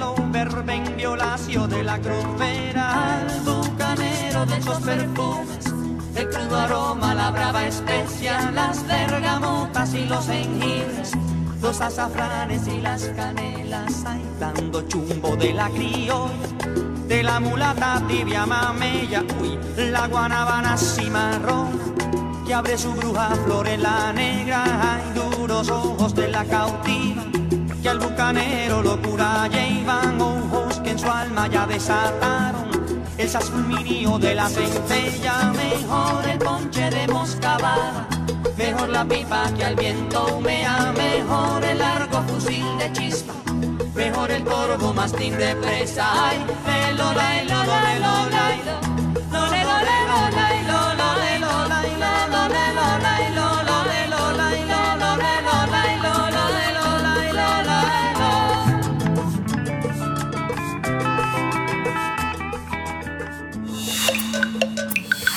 Primer movimiento. Comunidad. Libertad. Seguridad. Salud. Identidad. Alimentación. Libre desarrollo de la personalidad. Educación. Pensar nuestros derechos humanos. Para cerrar la emisión de esta mañana, hablamos de los derechos de las niñas, los niños y los adolescentes en este país y con nuestra colaboradora de cabecera, con quien consultamos estos temas, Alicia Vargas Ayala, directora del CIDE-CIAP, integrante del Consejo Directivo de la Redim, para hablar específicamente del sistema de protección a niñas, niños y adolescentes, su necesaria activación integral ante la situación específicamente de niñas entregadas e intercambiadas por dinero en el estado de Guerrero. Una vez más, Guerrero, Alicia Vargas Ayala, ¿cómo estás? Bienvenida. Muy buenos días, Berenice. Buenos días, Miguel Ángel. Pues Buenos muchas gracias por el espacio una vez más y gracias por permitirnos tocar estos temas eh, de interés para los defensores de derechos de niños, niñas y adolescentes y, por supuesto, de preocupación para toda nuestra sociedad. ¿no? Muchas gracias. A, a ti, al contrario, pues escuchamos con atención. Gracias. Mira, eh, les quería comentar que durante la semana pasada, a propósito del Día de la Madre en nuestro país, la organización dirigida por Marta Gabaudán, eh, denominada Yo Quiero, Yo Puedo, realiza un trabajo en los municipios de Metlatonoc. En algún momento este municipio, incluso recordemos que durante la pre-campaña del presidente eh, Andrés Manuel, él hizo un recorrido por todos los municipios. En ese tiempo, precisamente este municipio ocupaba el primer lugar de pobreza en nuestro país y hoy se reporta como el municipio con el segundo lugar de pobreza en nuestro país. Y Marta reportaba que a lo largo de su trabajo en los últimos años han logrado identificar hasta 300 mil niñas que han sido intercambiadas con el objetivo de convertirse en esposas de, de- personas, incluso ella reporta de personas que pueden llegar a tener hasta 20 o 30 años mayores que ella. Una vez más, la montaña de Guerrero, con sus eh, largas filas de pobreza, tiene el, el foco rojo en términos de la preocupación de los derechos de niños y niñas, especialmente con este gravísimo tema que más bien parece una nueva forma de esclavitud de nuestro siglo presente. Niñas que desde los nueve años llegan a tener un precio hasta entre los 40 mil hasta los 200 mil pesos según sus propias eh, experiencias y que incluso para completar el pago de esta este intercambio puede hacerse en especie con ganado, con cerveza o con algún tipo de eh, tierra de, producción de la de la tierra. Esto está alineado con algo que muchos de nuestros pueblos originarios lo sabemos perfectamente, eh, lo atribuyen a usos y costumbres en sus comunidades. El punto aquí es cómo a la luz de, de nuestro presente, de nuestro nuevo marco jurídico, Guerrero es un estado que tiene un sistema de protección integral de niñas, niños y adolescentes, así- eh, armonizado en algunos en algunos eh, municipios ya y, y, y este municipio efectivamente tiene un sistema de protección. El punto es cómo se está llevando a cabo este ejercicio de interpretación del interés superior de la niñez.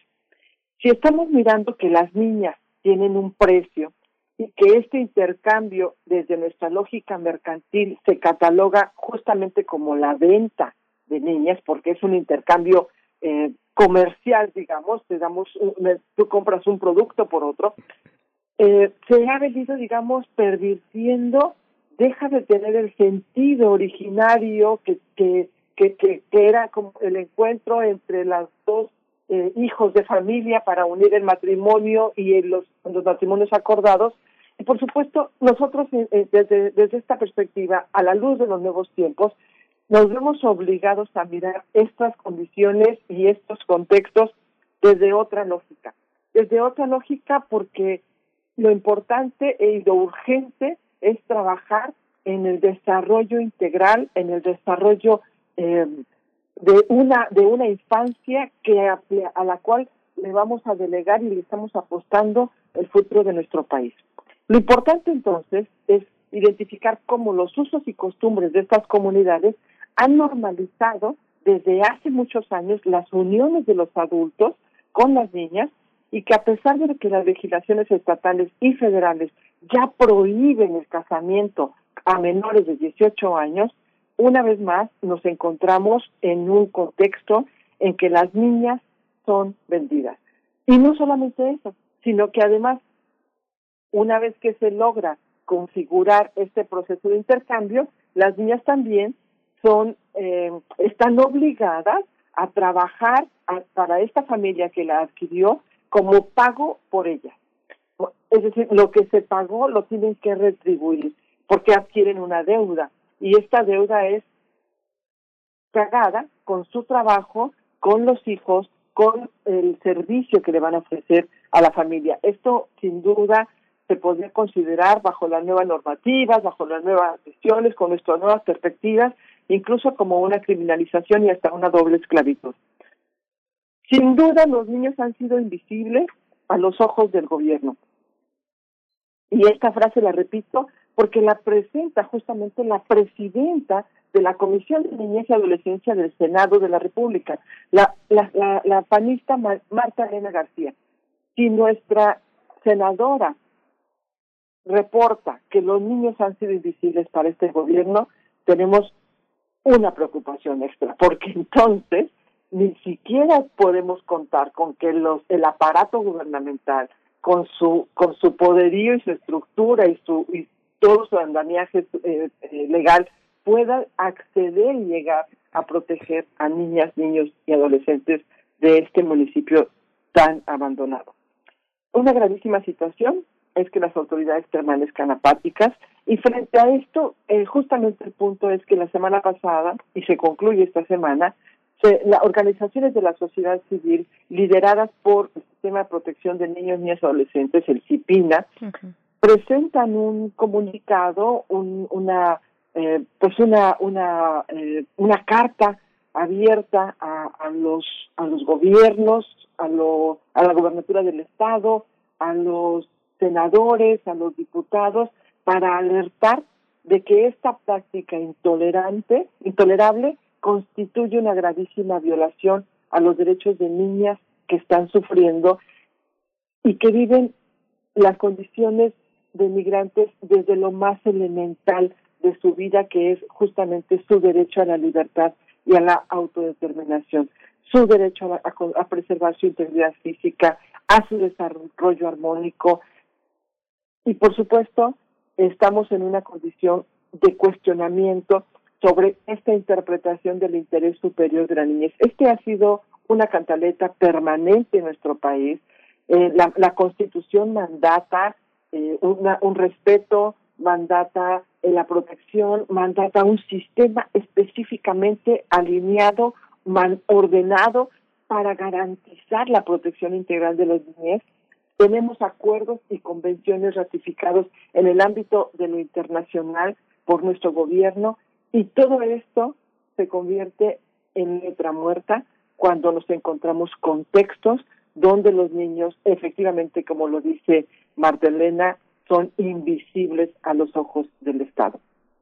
Uh -huh. Conscientes de que se requiere un trabajo de transformación cultural y de conciencia, los equipos de trabajo tenemos que hacer desde una perspectiva integral y evidentemente invertir nuestro trabajo, nuestros esfuerzos, nuestros programas en el mejoramiento de la vida, incluyendo, por supuesto, una educación pertinente, sólida, servicios de salud, alternativas de empoderamiento para las mujeres, apoyo a la manutención e impulso al ingreso de la familia, porque las condiciones de pobreza están orillando a que las familias sigan sosteniendo esta práctica como un elemento que permite coadyuvar con el mejoramiento de la condición familiar.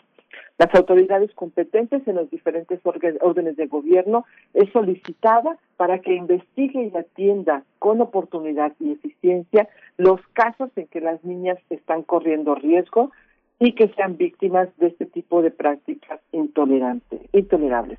La Secretaría y a los subsecretarios se les solicita que reúnan, que se reúnan con representantes de los de las organizaciones de los sistemas de protección precisamente para sentar una acción de emergencia urgente que convoque a una comisión que específicamente atienda lo relacionado con este problema, que además, ya sabemos, no solamente se presenta en este municipio, sino que además lo tenemos presente como práctica, como dijimos, de usos y costumbres de un montón de comunidades y que ya va siendo momento de que lo empecemos a atender. En la Ciudad de México esto es un problema que se repite, conocemos porque nosotros particularmente el CIDE se dedica a la atención a proyectos de niños y familias indígenas migrantes en la Ciudad de México y ha sido un tema que nosotros hemos puesto en la palestra de las discusiones de derechos de niñas desde la perspectiva del interés superior, desde el enfoque de género, desde las el matrimonio infantil, desde la violación a los derechos, desde el impedimento del acceso a la educación, a la salud, etcétera, desde todas las perspectivas, incluso desde la violencia que representa para las propias niñas estar en un contexto así, y efectivamente, volvemos a repetir la frase, los niños han sido invisibles. Difícilmente estamos eh, en el camino. Ojalá que este llamado, que esta convocatoria sea una alerta que prenda las luces y que incluso en este momento de este, importante y trascendental en nuestro país de selección de, de, de gobernadores y de, de, municipales, pues los candidatos se comprometan con la ciudadanía a conservar eh, estos trabajos a los que se está convocando de esta mesa urgente y se comprometan a normar y a asegurarse de que las leyes que están establecidas se cumplan, a, a definir programas y planes y acciones que en toda su gestión efectivamente eh, nos encaminen las gestiones hacia la protección y cuidado de niños. No podemos quedarnos como observadores pasivos, eh, tenemos que eh, tenemos que avanzar hacia el cuestionamiento, no podemos permitir que siga siendo eh, normalizada eh, este tipo de prácticas que truncan el desarrollo principalmente de las niñas y otra vez eh, alineados desde esta perspectiva de género debemos de tomar acción como ciudadanos, como sociedad, eh, poner en el punto de la, de la discusión y exigir una demanda de justicia y de igualdad para las niñas y los niños. Ese es mi Pues- comentario con la urgencia de que eh, pongamos eh, el punto en las discusiones que nos tocan como sociedad. Alicia Vargas Ayala, siempre nos dejas con, con una larga lista de, de- de- pendientes que se tienen con respecto a las infancias, a las adolescencias en este país. Te agradecemos que lo pongas en la mesa como siempre. Nos quedamos pues con, con esto, con, con esta exigencia. Pareciera que en algunos lugares del estado de Guerrero y de otros estados también pues no llega el Estado. Llegan, llegan organizaciones que confrontan directamente eso que llaman usos y, conf- y costumbres, pero que Así están ahí eh, trabajando por en territorio y creo que también hay que echarle un vistazo eh, fuerte a, a esas a esas organizaciones que están ahí mismo. Te agradecemos como siempre Alicia Vargas Ayala y nos encontramos en 15 días en este espacio. Muchas gracias, Berenice. Gracias, Miguel Ángel. Gracias a todo el auditorio. Que Gracias. tengan muy buen día. Gracias, ya, ya nos dieron las 10, Berenice. Nos despedimos sin música. Vámonos ya. Muchas gracias a todo el equipo. Gracias Miguel Ángel Quemain. Gracias, esto fue Primer Movimiento. El mundo desde la universidad. Radio UNAM presentó Primer Movimiento. El mundo desde la universidad. Con Berenice Camacho y Miguel Ángel Quemain en la conducción. Frida Saldívar y Violeta Berber, producción. Antonio Quijano y Patricia Zavala, noticias. Miriam Trejo y Rodrigo Mota, coordinadores de invitados. Tamara Quirós, redes sociales. Arturo González y Socorro Montes, operación técnica. Locución, Tessa Uribe y Juan Stack.